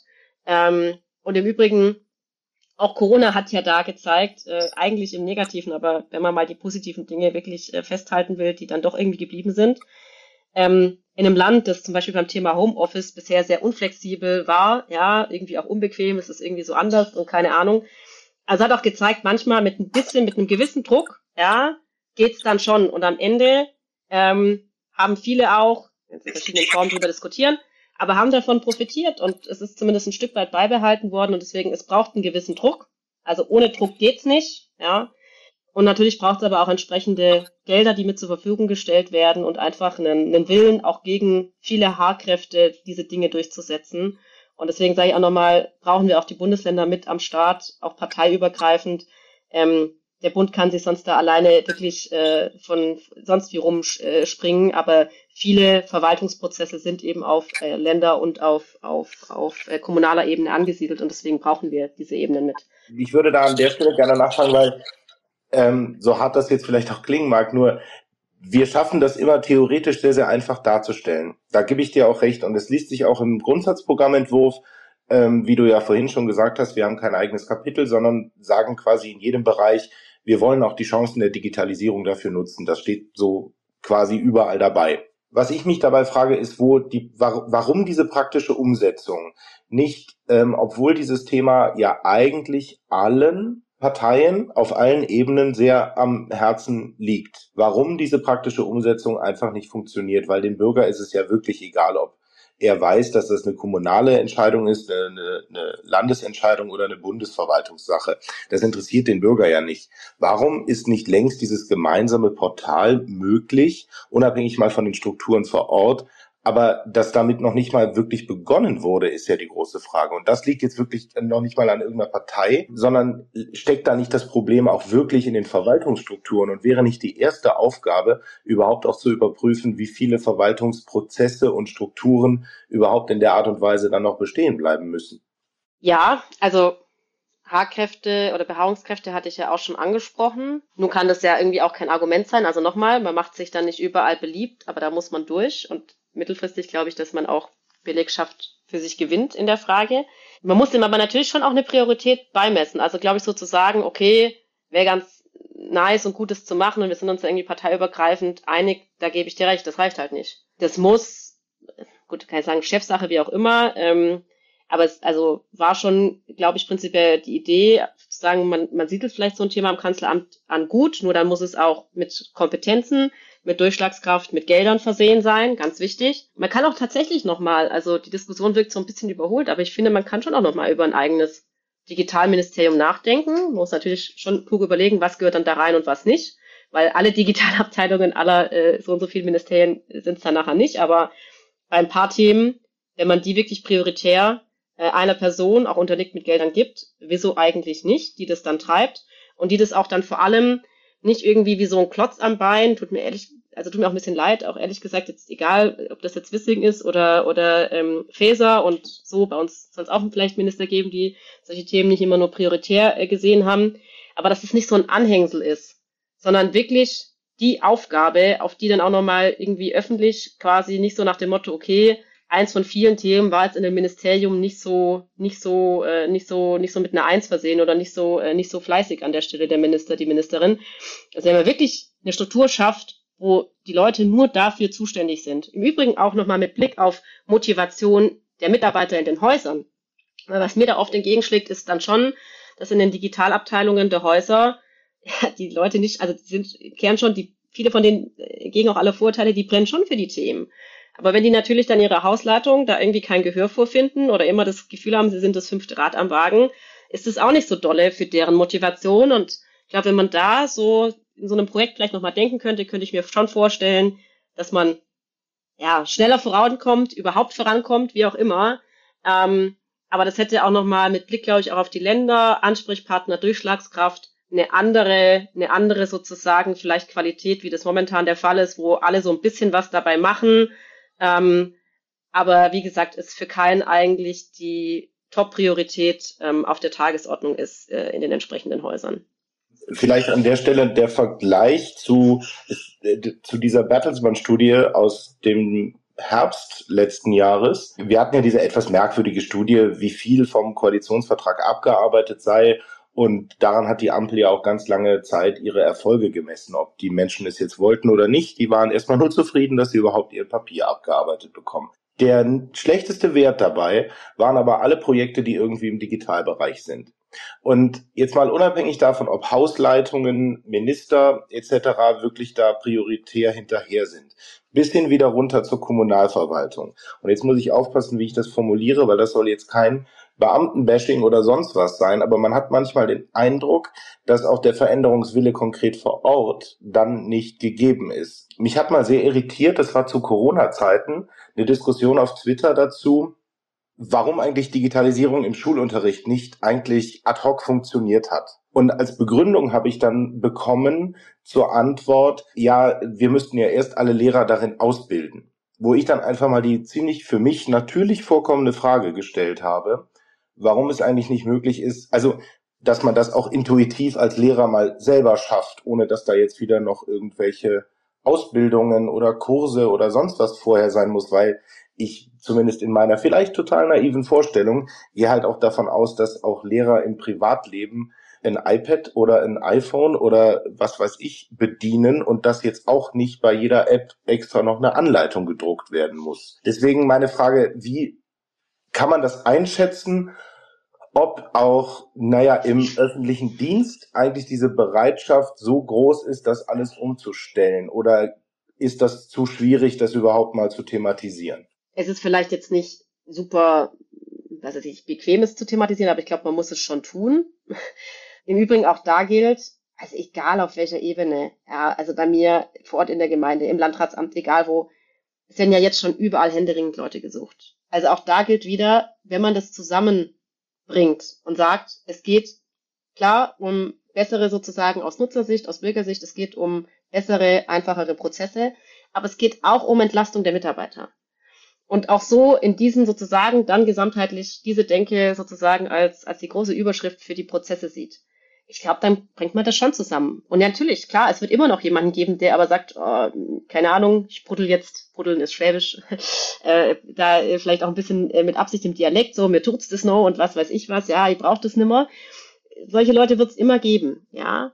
Ähm, aber es geht ja auch um den großen, glaube ich, Rest und da gibt's immer ein paar, und jetzt hast du die, die Lehrer angesprochen, die da sowieso schon Bock drauf haben, die vielleicht auch damit aufgewachsen sind, wie auch immer sich das angeeignet haben, die da sowieso schon Bock drauf haben. Dann gibt es sicherlich so einen größeren Teil, es ist schwierig, weil du auch gefragt hast, jetzt so, gibt es da irgendwie Studien oder kann man das quantifizieren? Das kann ich jetzt so nicht, aber ich beschreibe es jetzt mal so, wie ich es quasi empfinde. Ich glaube, dann gibt es so einen größeren Teil, der ist vielleicht ein bisschen zurückhaltend und schaut mal, aber den kann man dann schon auch mitnehmen, wenn es einfach diesen Mehrwert ist. Also Digitalisierung hat ja deswegen auch in vielen unserer Lebensbereiche Einzug gehalten, nicht weil Menschen irgendwie theoretisch ewig lang überlegt haben, ist das jetzt so oder so, sondern nee, weil es halt geschickt ist. Ja, weil es halt für, für mich als Nutzer irgendwie so vieles erleichtert. Im Übrigen auch selbst dann, wenn ich erstmal, auch da wieder Beispiel Corona, mich mal schwer damit tue, aber wie viele auch in der älteren Generation haben in der Zeit gelernt, wie man einen WhatsApp-Call, was auch immer, einen Videocall macht, ja. Ähm, also deswegen da immer Mischung Mehrwert, ein gewisser Druck, ähm, glaube ich, den es halt in der Gesamtmischung braucht. Und ja, dann wird es immer noch vereinzelt welche sagen, äh, sie wollen das nicht, aber so, das wird man dann, glaube ich, auch noch überleben, wenn der große andere Teil zumindest mal was gemacht hat. Und wir werden halt trotzdem unfassbar viel parallel tun müssen. Also nochmal dieses, dieser, dieser, äh, dieser Punkt jetzt mit den Lehrern ja, wir müssen halt trotzdem alles auch gleichzeitig machen. Ja, natürlich müssen wir da viele auch fortbilden. Viele werden sich auch privat sicherlich schon gut was angeeignet haben. Wir müssen trotzdem die Infrastruktur ausbauen. Wir müssen trotzdem überlegen, finde ich übrigens einen der wichtigsten Punkte auch mit, wie setzen wir solche neuen Technologien sinnvoll in den Curricula, äh, im, im Unterricht ein? Ist ja auch alles, also auch da werden die Lehrer am Ende, glaube ich, gute Antworten finden, aber dass man das so ein bisschen mit strukturiert, dass man im Übrigen auch, haben jetzt so gar nicht viel gesprochen, sollten wir heute Abend auch nicht tun, weil sonst sitzen wir, glaube ich, allein noch mal eine, äh, eine Stunde zum Thema Datenschutz da, aber wie wir da auch Lehrer unterstützen, dass die halt nicht selber gucken müssen, darf ich dieses Tool jetzt verwenden, sondern dass halt sowas einfach mal einheitlich geklärt wird für diejenigen, ähm, dass das Tool jetzt okay ist und ich, ich hinterher, wie es an vielen Schulen passiert ist, ich mich dann, tut mir leid, mit einzelnen Eltern rumschlagen muss, ähm, weil als der Unterricht ausfiel, ich ein Tool verwendet habe, was angeboten habe und das aber deutschen, ah nee, nicht deutschen, wir haben ja keine deutschen, sondern nach, keine Ahnung, brandenburgischen Datenschutzstandards nicht in Ordnung war. Also das ist ja alles komplett verrückt. Also ich glaube, da braucht es einfach ein Stück weit dann mehr Unterstützung. Und nochmal, trotzdem wird insgesamt beim Thema Digitalisierung denken. Da vielleicht nochmal ein, ein, äh, ein Beispiel, als wir damals äh, ähm, äh, diese Diskussion hatten, als Doro Bär dieses äh, Beispiel mit den Flugtaxis ähm, äh, quasi öffentlich genannt hat und dieser Aufschrei so groß war, so, oh, oh mein Gott, und wir haben hier vor Ort noch nicht mal irgendwie richtig Glasfaser und so. Und ja, okay, natürlich ist es für so Leute in der Denke erstmal sehr weit weg und für die ist prioritär, dass wir erstmal endlich dieses Glasfaser ausbauen.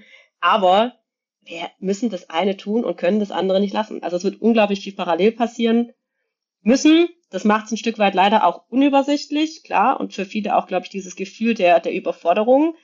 aber zumindest politisch und auch, finde ich, gesellschaftlich gesehen, wenn wir da nicht ähm, den Anschluss irgendwie verlieren wollen, wird es gar nicht anders gehen. Dann springe ich direkt mal ein mit einem Bruch zu, nee, ist kein Bruch, äh, du hast das Wort Infrastruktur ja schon gesagt. Ähm, ich habe lustigerweise heute eine Zahl gelesen, die fand ich ganz interessant. Vielleicht kannst du dazu noch mal was sagen. Es heißt ja immer, dass wir in puncto Digitalisierung nichts gebacken bekämen und am Ende sind ja auch immer 16 Jahre Union schuld. Ich habe heute gesehen, dass zwischen 2018 und 2022 wir tatsächlich, was den Ausbau von Mobilfunk und Glasfasernetz anging, innerhalb der EU von Rang 16 auf Rang 4 gesprungen sind. Das ist ja jetzt erstmal nicht verkehrt. Insofern fände ich es nochmal spannend, wenn du vielleicht äh, sagen kannst, was ist da in den Jahren so Gutes passiert, dass wir da wirklich aufgeholt haben. Also ich nenne das jetzt mal aufholen von 16 auf 4 als, als quasi Industrienation in Europa, finde ich so nicht verkehrt. Ähm, und dann äh, hätte ich aber eine Frage zum Thema Datenschutz, was du jetzt nochmal angesprochen hast. Und zwar eine ganz, ganz harte Frage. Warum schaffen wir nicht alle Datenschutzbeauftragten ab und haben am Ende des Tages nur noch einen? Sehr guter Punkt. Ähm, ich fange aber mal mit dem anderen an. Gerne. ähm, also quasi im, im Schnelldurchritt. Also man muss da wirklich sagen, ja, nochmal, an manchen Punkten sind wir nicht da, wo wir jetzt auch gerne standen und standen auch nach diesen 16 Jahren nicht, keine ja. Frage. Aber wir haben echt auch schon ein Marketingproblem. Ja, vor allem, wenn ich mir das jetzt im Vergleich mit der FDP, die ja irgendwie die Backen ganz weit aufgeblasen hat vor dieser Bundestagswahl nach dem Motto, und wenn wir dann mal äh, regieren, dann geht's irgendwie los mit der Digitalisierung. Und wenn ich mir jetzt anschaue, egal bei welchem Projekt, es ist verschlimmbessert oder irgendwie gar nichts gemacht worden. Also ich mache mal kurz zwei, mhm. drei Beispiele. Infrastruktur. Du hast eben das, äh, den Punkt genannt. Ja, es stimmt, es hat lange gebraucht, bis wir ein Förderprogramm hatten. Übrigens gab es mal einen Wirtschaftsminister Rösler, der ganz früher mal dafür zuständig war, der gesagt hat, der Markt regelt das und so, aber okay, geschenkt. Ähm, und wir haben es dann geschafft, nach langem Hin und Her, auch das super wichtig, Stichwort Länder, dass wir diese Förderung kompatibel gemacht haben. Das hat in ganz vielen Bundesländern dazu geführt, dass es am Ende jetzt, ähm, und da lief es dann auch wirklich in den, in den quasi GroKo-Jahren, ähm, in den letzten, ähm, eine Förderung der Kommunen für 90, von 90 Prozent hatten. Ja. So. so, und jetzt hat die FDP dieses Programm komplett umgestellt. Sehr viele Reibungsverluste. Es gibt jetzt eine Priorisierung, ähm, wer sozusagen eher den Zuschlag bekommt und wer nicht. Es ist alles komplexer geworden. Also an der Stelle bin ich schon mal gespannt, aber ich prophezeie, wird der Ausbau nicht so schnell vorangehen, wie es in den letzten Jahren der Fall war. Zweites Beispiel, ich hatte es vorher mal kurz angesprochen, OZG, Onlinezugangsgesetz. Ähm, ja, wir haben es nicht geschafft mit allen Verwaltungsdienstleistungen bis 22, aber zumindest die des Bundes. Ähm, also da, wo wir selber auch zuständig sind, die haben wir digitalisiert. Und jetzt geht man da wirklich total ambitionslos irgendwie ran. Das hm. Ding ist seit einem Jahr abgelaufen. Es gibt ähm, zwar, glaube ich, einen Kabinettsbeschluss, aber es ist nicht im Parlament bis dato gewesen. Also da geht irgendwie gar nichts weiter voran und man streicht dann ähm, auch noch die Gelder, die wiederum für die Länder ja auch mit Anreize waren. Also da gab es ja auch, gibt es diese Grundidee äh, Idee im OZG, dass nicht alle alles machen, sondern die sogenannten EFA-Leistungen, einer für alle, ähm, was entwickelt und die anderen Bundesländer das dann quasi übertragen können. Ähm, da sind äh, Gelder gestrichen worden. Und drittes Beispiel noch ganz kurz, ähm, weil die Schulen auch nochmal angesprochen worden sind, Digitalpakt Schule. Also per se, wenn jetzt nicht mit Zuständigkeiten kommen, ich weiß, interessiert auch draußen keinen, ist es keine Bundeszuständigkeit. Trotzdem, wir haben dafür auch so das Grundgesetz ja geändert, weil wir gesagt ja. haben, das ist so eine große Aufgabe, da machen wir was. War eine Unionsministerin, war eine Unionsidee, haben wir gemacht. Und ganz ehrlich, bei allem auch, wo wir noch vieles, Baustellen, Baustellen sind noch sehr groß in den Schulen. Aber wenn ich heute bei mir durch die Schulen gehe im Wahlkreis, die sehen anders aus als vor fünf, sechs Jahren. Da hängt jetzt in fast jedem Klassenzimmer da hängt ein Whiteboard, da ist eine Dokumentenkamera, da ähm, sind Tabletwegen, also da ist schon was passiert, ja. So, und jetzt hat, wo es eigentlich, wo die Gelder aus sind, ähm, wo man einen Anschluss bräuchte und damals auch eine FDP uns jede Woche einen Antrag im Bundestag gestellt hat, oh, wir müssen jetzt schon über den Digitalpakt 2.0 reden und so. Und irgendwie die Gelder sind damals am Anfang ein bisschen schleppend, aber dann ja doch jetzt äh, in großer wirklich Höhe abgerufen worden. Da gibt's jetzt kein Geld für eine Verlängerung. Also eigentlich komplett verrückt. Also das mal nur so als drei Beispiele, wo ich aber auch glaube, dass bei aller Kritik wir dann schon auch Dinge ähm, ja richtig zumindest ähm, äh, gemacht haben, angestoßen haben und das wird jetzt überhaupt nicht fortgeführt. Und abschließender Punkt, Datenschutz, Datenschutzbeauftragter. da rennst du bei mir sehr offene Türen ein. Äh, übrigens ist auch ein Punkt im Grundsatzprogramm, ähm, den wir in unserer Arbeitsgruppe mit erarbeitet und äh, eingepflegt haben, dass wir gesagt haben, also der Datenschutz, er muss zumindest mal einheitlicher werden und auch die Datenschutzaufsicht muss zusammengezogen werden. Ähm, und ich bin komplett ähm, auch deiner Ansicht. Ich kann es ehrlich gesagt keinen erklären, dass wir mit der DSGVO europaweit Standards schaffen wollten. Das ist auch im Ansehen im Übrigen erstmal gar nicht so schlecht gewesen. So ist ähm, es. Aber in der Umsetzung, dann sagen in Deutschland, bei einer europaweiten Harmonisierung machen wir 16 Landesdatenschutzbeauftragte, die das alles mal einzeln prüfen, auslegen, was auch immer dürfen. Und das ist eigentlich komplett verrückt und auch da nochmal quasi abschließend aus dem Nähkästchen. Selbst meine Landeskollegen, und wir haben ja schon immer wieder auch da mal Diskussionen zwischen Bund und Ländern, das ist ja auch normal. Ähm, aber selbst da kann mir keiner wirklich ernsthaft sagen, warum dieser Datenschutz eigentlich auf Landesebene angesiedelt sein soll. Es ist natürlich nachher, klar, eine sehr mächtige Position, die man auch gut besetzen muss, keine Frage. Aber nichtsdestotrotz, auch da könnte man, sorry, jetzt rede ich auch nochmal zwei, drei Sätze, aber da könnte man ja wirklich auch im Auftrag für so eine Datenschutzbehörde, äh, finde ich mal Dinge noch anders formulieren, als es heute der Fall ist. Ähm, nicht nur, dass sie beratend tätig sein äh, muss, sondern dass sie vor allem auch mal ähm, rechtsmittelfähige Bescheide, so sagen, glaube ich, die Juristen dazu, äh, ausstellen. Also sprich, momentan ist es so, der Datenschützer ABC sagt, ah, nicht, das geht nicht, sondern, oh, ich habe da gewisse Bedenken. Und es führt dann schon dazu, dass die Kommune, die Schule, wer auch immer so verunsichert ist, dass sie ein gewisses Tool nicht mehr verwenden. Aber weder die Kommune, die Schule, also der Nutzer, noch derjenige, der das Tool, oftmals ist es Microsoft, aber so, äh, der das Tool zur Verfügung stellt, dagegen vorgehen kann, weil es eben kein rechtsmittelfähiger Bescheid ist. Und das sind alles so Dinge, ich glaube, da können wir schon nochmal deutlich und sinnvoller nachbessern. Aber ja, Zusammenführung macht meines Erachtens total Sinn, weil es wird nicht besser, wenn 16 Mal geprüft wird. In der Regel äh, sollte das an einer Stelle aber mit einem innovationsoffenen Geist äh, gemacht werden. Apropos innovationsoffener Geist, aber also wenn wir jetzt darüber reden, die zusammenzulegen, und ich denke, da wird es eine sehr große Mehrheit prinzipiell für geben. Aber aktuell schafft es doch die Bundesregierung noch nicht mal, den Bundesdatenschutzbeauftragten zu besetzen. So viel ich weiß, ist Ulrich Kelber aktuell nur noch Geschäftsführer im Amt, weil die Ampel sich nicht einigen konnte, wer das überhaupt werden soll. Also wenn jetzt schon dieser Posten auch eigentlich eine parteipolitische oder ein parteipolitischer Verschiebebahnhof wird, warum geht die Ampel damit so um? Also gibt es da irgendwie Hintergründe, die der Öffentlichkeit gar nicht bewusst sind? Oder ist die Position so heikel? Ich glaube ehrlich, also von allem, was ich so höre, also glaube ich, hat es eher mit diesem Thema Gesamtgemengelage in der Ampel zu tun. Das könnte jetzt wahrscheinlich auch der Beauftragte für, also Beauftragte nicht, weil die sind bei der Bundesregierung anhörig, äh, anhängig, aber der äh, Leiter der Behörde ABZ sein, ähm, ich glaube, die wären sich da per se immer sehr uneins. Ähm, also von daher würde ich das ehrlich gesagt momentan eher auf die allgemeine Situation äh, abstellen. Und natürlich gibt es dann schon auch da wieder, klar, im Zweifel parteipolitische Unterschiede, sozusagen, wie man so ein Amt irgendwie ausführen und welchem, in welchem Spirit man das machen soll.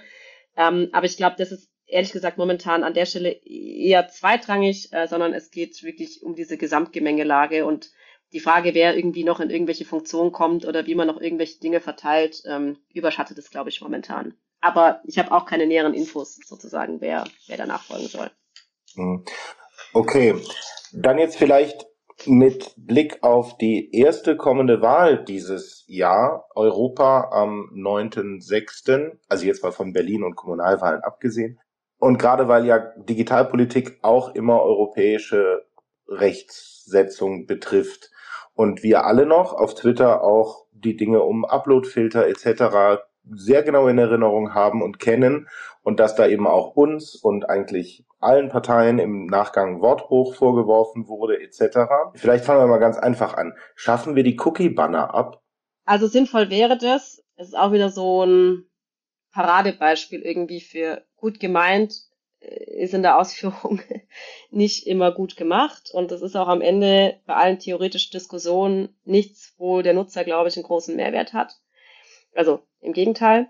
Es wäre sicherlich ein spannender Punkt mit fürs Wahlprogramm, also Europawahl. Das wird aber, also so ist mein Kenntnisstand, glaube ich, vor allem momentan äh, von den Kollegen der EVP äh, quasi mitgeschrieben. Ein Stück weit ja auch nachvollziehbar. Aber ja, wäre eines, äh, glaube ich, wäre ein Punkt, den wir auf jeden Fall digitalpolitisch da äh, gut mit aufnehmen könnten. Wenn ich da kurz kurz einhaken darf, ähm, ist, weil, weil ich gerade hier tatsächlich wirklich laut losgelacht habe. Gut, dass ich auf stumm war. Also diese Thematik mit den mit den Cookie-Erklärungen, das ist ja nun wirklich etwas, was äh, neben AGBs wahrscheinlich, ich habe die AGBs gelesen, das am weitesten äh, oder am häufigsten weggeklickte ähm, ist. Ja, und die jetzige Lösung ist ja so, dass die meisten dann auf das grüne Fältchen klicken und dann stimmen sie allen zu. Aber ich finde einfach, da ist auch dieser dieser Gedanke des Datenschutzes einfach zu zu riesig geworden. Ja, weil äh, wir beschweren uns alle über Einblendungen, äh, Werbeeinblendungen, die uns irgendwie nicht betreffen, die uns nerven, Cross-Sellings, die, die, die, die falsch sind. Aber gerade wenn wir dann da vielleicht das ein oder andere andere Merkmal weitergeben, bekommen wir vielleicht auch ähm, Angebote oder Informationen, die uns mehr interessieren. Ja, aber wenn ich natürlich mich so weit abschotte, anonymisiere, ähm, dann kann das, dann können ja die Werbeanbieter, die es nun mal geben wird, ja, dann können die das ja gar nicht antizipieren. Deswegen finde ich das ganz, ganz wichtig, dass es da irgendwie zu einer Abschaffung kommt, weil diese Tracking, äh, Tracking-Cookies auf, auf den Homepages und so weiter ähm, da einfach sehr, sehr wertvolle Daten für die, für die Unternehmen anbieten. Und ich meine, wir sind hier auf Twitter, wir haben Klar-Accounts, ähm, Mobiltelefone, WhatsApp, wir schreiben uns gegenseitig, Meta, Facebook etc., wissen alles über uns. Also wir geben ja auch schon so viel, so viel Daten daher. Und gerade bei den Cookies, da wird dann gesagt, nein, wir müssen jetzt hier jeden einblenden und die Möglichkeit geben, dass nur die notwendigsten ein, äh, angeblendet werden. Das finde ich zum Beispiel, das muss auf jeden Fall ein Thema der nächsten äh, Europalegislatur werden. Ja, das nur kurz, weil mir das ein wichtiges Thema ist. Danke.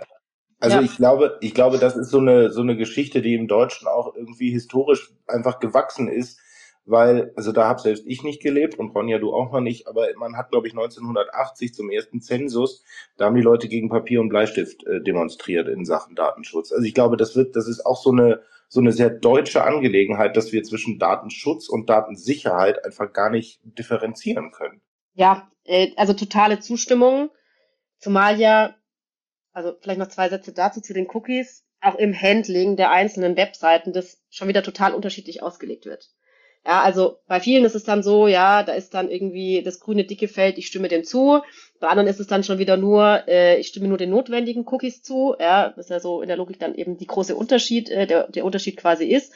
Ähm, bis hin dazu, dass es einzelne, ähm, maßgeblich dann auch äh, US-amerikanische Unternehmen gibt, äh, wenn man dann irgendwie Dingen nicht zustimmt, die quasi ähm, bei jedem Weiterklicken auf der Seite immer wieder mir diesen Cookie-Banner äh, quasi vor die Netz Nase setzen, bis ich irgendwann halt doch mal eben dann äh, quasi ich, ich stimme allem zu äh, klicke.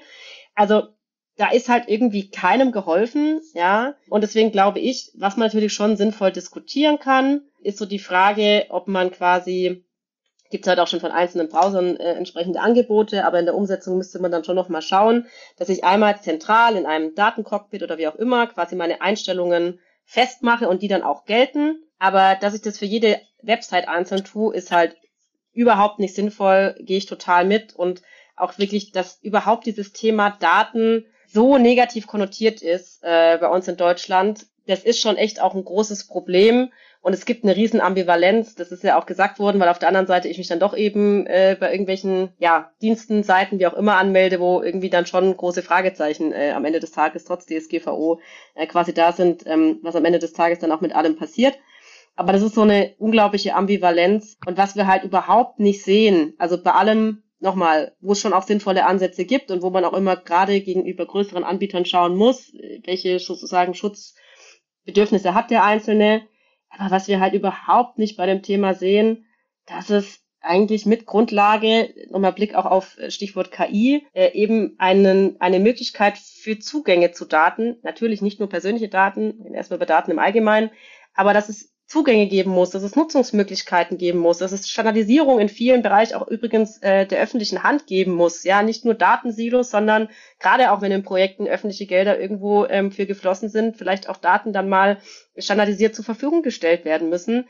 Also da muss sich in unserer Denke wirklich noch was ändern, dass wir auch mal verstehen, in Deutschland, dass irgendwie Daten ist nicht nur Igitigit, sondern das ist gerade mit Blick auf Innovationspotenziale in der Medizin und so weiter und so fort liegt da einfach, liegen da die Entwicklungen derzeit und der Zukunft noch viel mehr drin. Und da brauchen wir irgendwie auch mal ein bisschen, ja, eine andere Geisteshaltung zu diesem Thema, das bei uns so negativ konnotiert ist. Dann habe ich noch eine Abschlussfrage für dich, Ronja, mit dem Blick auch nach vorne. Du hattest es gerade angesprochen. Ähm, es gibt ja gerade beim Digitalgipfel wurde ja auch nochmal intensiv diskutiert, was quasi die Zukunftsthemen sind, wo Europa, wo Deutschland gut aufgestellt ist.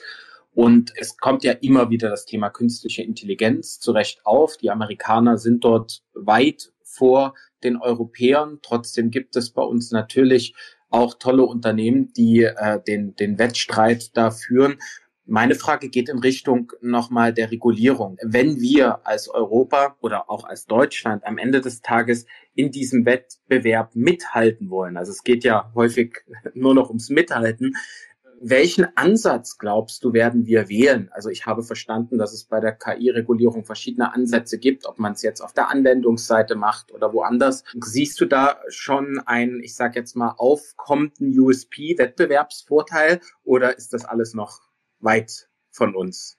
Ach, so ein, so ein, ja, leider vielleicht nicht. Also aus meiner Sicht, ich durfte mich viel mit der KI-Verordnung in den letzten ja. Jahren auseinandersetzen. So, bin da auch ein bisschen äh, geplättet und äh, mit dem, was da vor uns liegt, äh, wirklich nicht nur positiv gestimmt. Also deswegen leider so ein Thema zum Abschluss. Aber ja, also ich finde immer, es gibt natürlich viele Risiken in dieser Technologie. Wir erleben viele Dinge, die wirklich problematisch sind. Das will ich auch überhaupt nicht in Abrede stellen. Also die ganze ja. Frage Meinungsbildung, äh, Deepfakes und anderes. Wie kann man künftig irgendwie überhaupt noch KI-generierten Inhalt äh, identifizieren und wie nicht? Also das sind schon alles wirklich große Themen, auch mit einer großen Auswirkung. Nur, ich glaube einfach nicht, dass das Heilsmittel darin liegt, dass wir eine Technologie, die heute schon so vielseitig ist, die sich verändert. Also ich meine, das Ausrollen von ChatGPT, generative KI, ähm, irgendwie heute in aller Munde. Alleine diesen Prozess hat ja schon gezeigt, dass dieses ganze quasi Raster, das man da angesetzt hatte, für diese KI-Ordnung gar nicht mehr passt, wenn auf einmal ja solche neuen Entwicklungsschritte dazwischen kommen, die sich gar nicht mehr in so ein Raster einfügen lassen. Also deswegen eine, eine Technologie horizontal zu regulieren, halte ich einfach für vollkommen falsch. Wir müssen einzelne äh, Probleme meines Erachtens identifizieren und dann überlegen, okay, wo muss man jetzt nachjustieren, wo muss man vielleicht komplett neue Gesetzeswerke schaffen, wie gehen wir auch Stichwort zum Beispiel Urheberrecht damit um, mit welchen Daten werden solche, äh, solche Systeme gefüttert. Das sind alles Diskussionen, aber ich glaube, dass man die sogar viel besser beantworten kann, wenn man sie zielgerichtet führt statt irgendwie pauschal ähm, mit einer Regulierung zu kommen. So, das gesagt, so sind wir jetzt kurz davor, dass das Ding verabschiedet wird. Also es wird sehr wahrscheinlich kommen. Auf den letzten Metern hat die Bundesregierung sich noch mal ein bisschen eingeschaltet, wollte das ähm, vor allem mit Blick auf generative KI äh, innovationsfreundlicher machen. Sie haben sich in dem Punkt aber nicht durchsetzen können. Also auch da ähm, zum einen keine hohe Priorität und dann auch keine Durchschlagskraft, leider bei so einem wichtigen Thema, äh, mit Blick auf diejenigen, die da in Brüssel dann verhandelt haben. Also von daher, äh, Stichwort USP, ich befürchte ehrlich gesagt nicht. Also ja, es wird auch immer wieder die DSGVO ähm, quasi ja in dem Moment angeführt und dann gesagt, einzelne Länder, ähm, Kalifornien, Brasilien und was weiß ich was wo, die hätten sich daran angelehnt, ähm, auch quasi Regulierungen gegeben. Ja, schon. Aber die haben halt von einem Regelwerk mit x Seiten sich die besten wahrscheinlich 10, 15 Prozent rausgesucht und die Dinge, die innovations halt auch hemmend sind, weggelassen.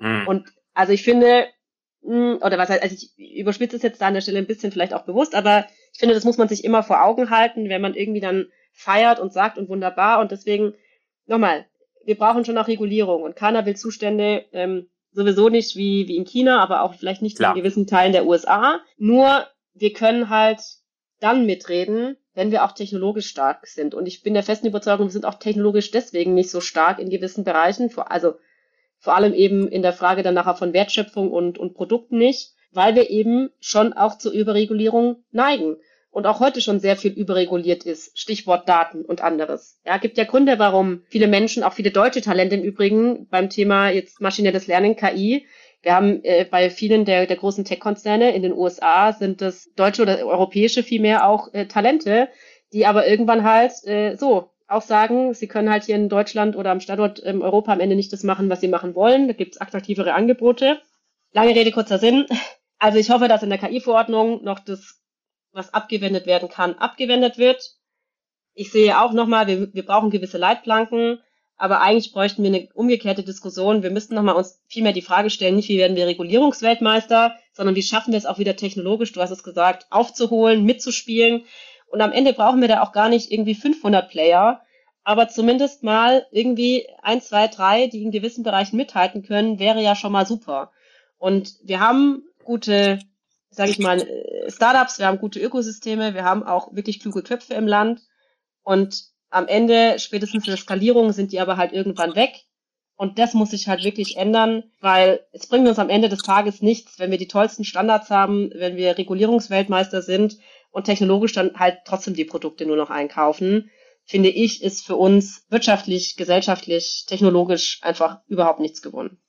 Wunderbar. Liebe Ronja, mit Blick auf die Uhr und wenn Thomas Gottschalk sich jetzt von Wetten das zwar verabschiedet hat, haben wir heute mal ganz kurz ein wenig bisschen überzogen, was allerdings nicht schlimm ist, weil Karen Mioska mit ihrer neuen Talkshow erst nächste Woche Sonntag um 21.45 Uhr starten wird. Ich danke dir ganz herzlich, dass du dir heute Abend die Zeit genommen hast. Es ist ein Thema, insbesondere mit der Digitalisierung, was wir mit Sicherheit auch mit Blick eben auf die Europawahl noch intensiv im Blick behalten werden müssen. Vielleicht schaffen wir es in der Zeit bis zur Europawahl dann nochmal einen eigenen Podcast dazu machen im Fokusformat, wo wir uns wirklich sehr konzentriert um Digitalpolitik und digitale Voraussetzungen kümmern können. Für heute Abend machen wir aber jetzt an der Stelle Schluss. Übrigens eins, was du in deinem Leben sicherlich so häufig gehört hast, ist etwas, was ich dir heute auch nochmal mitgeben kann, weil nach doch über einem halben Jahr, die wir jetzt den Unions Bubble Talk machen, warst du wirklich einmal wieder die jüngste Teilnehmerin als Gast, die wir bislang hatten. Insoweit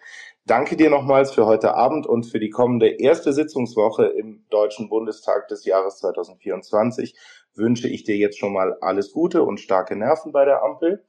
Und ich hoffe, du hattest auch deinen Spaß und hast äh, gut mit uns diskutieren können, um einmal dieses breit gefächerte Thema zumindest ansatzweise anzureißen. Super, ich sage ganz lieben Dank auch wirklich für die vielen coolen, spannenden äh, Dinge, die, über die wir diskutieren konnten. Werden äh, so in vieler Hinsicht im Austausch bleiben und spätestens spätestens beim Bundesparteitag äh, hoffentlich dann auch mal persönlich da zusammenkommen und äh, beispielsweise für die Abschaffung von 16 Datenschutzbeauftragten kämpfen. Das, das klingt doch super. Und super. ja, wir werden alles dafür tun, dass wir auch sehr intensiv beim Bundesparteitag dabei sein werden. In dem Sinne, noch kurz die Disclaimer-Hinweise. Diesen Space findet ihr morgen auch überall, wo es Podcasts gibt. Über ein Follow und eine Bewertung freuen wir uns sehr. Space und Podcast sind ein Angebot der Mittelpunkt-Debattenagentur auf X zu finden unter Mittelpunkt. Falls ihr uns und unsere Arbeit auch finanziell unterstützen wollt, findet ihr den Link auf unserer Homepage unter www.mitte-punkt.de. Für jetzt danke ich für die Aufmerksamkeit. Bevor ich nun zur Verabschiedung noch einmal wie gewohnt das Wort ans Podium gebe, Dankeschön und einen schönen Abend. Danke dir, Ronja. Ciao, ciao. Vielen Danke Dank, Ronja. Danke. Grüße.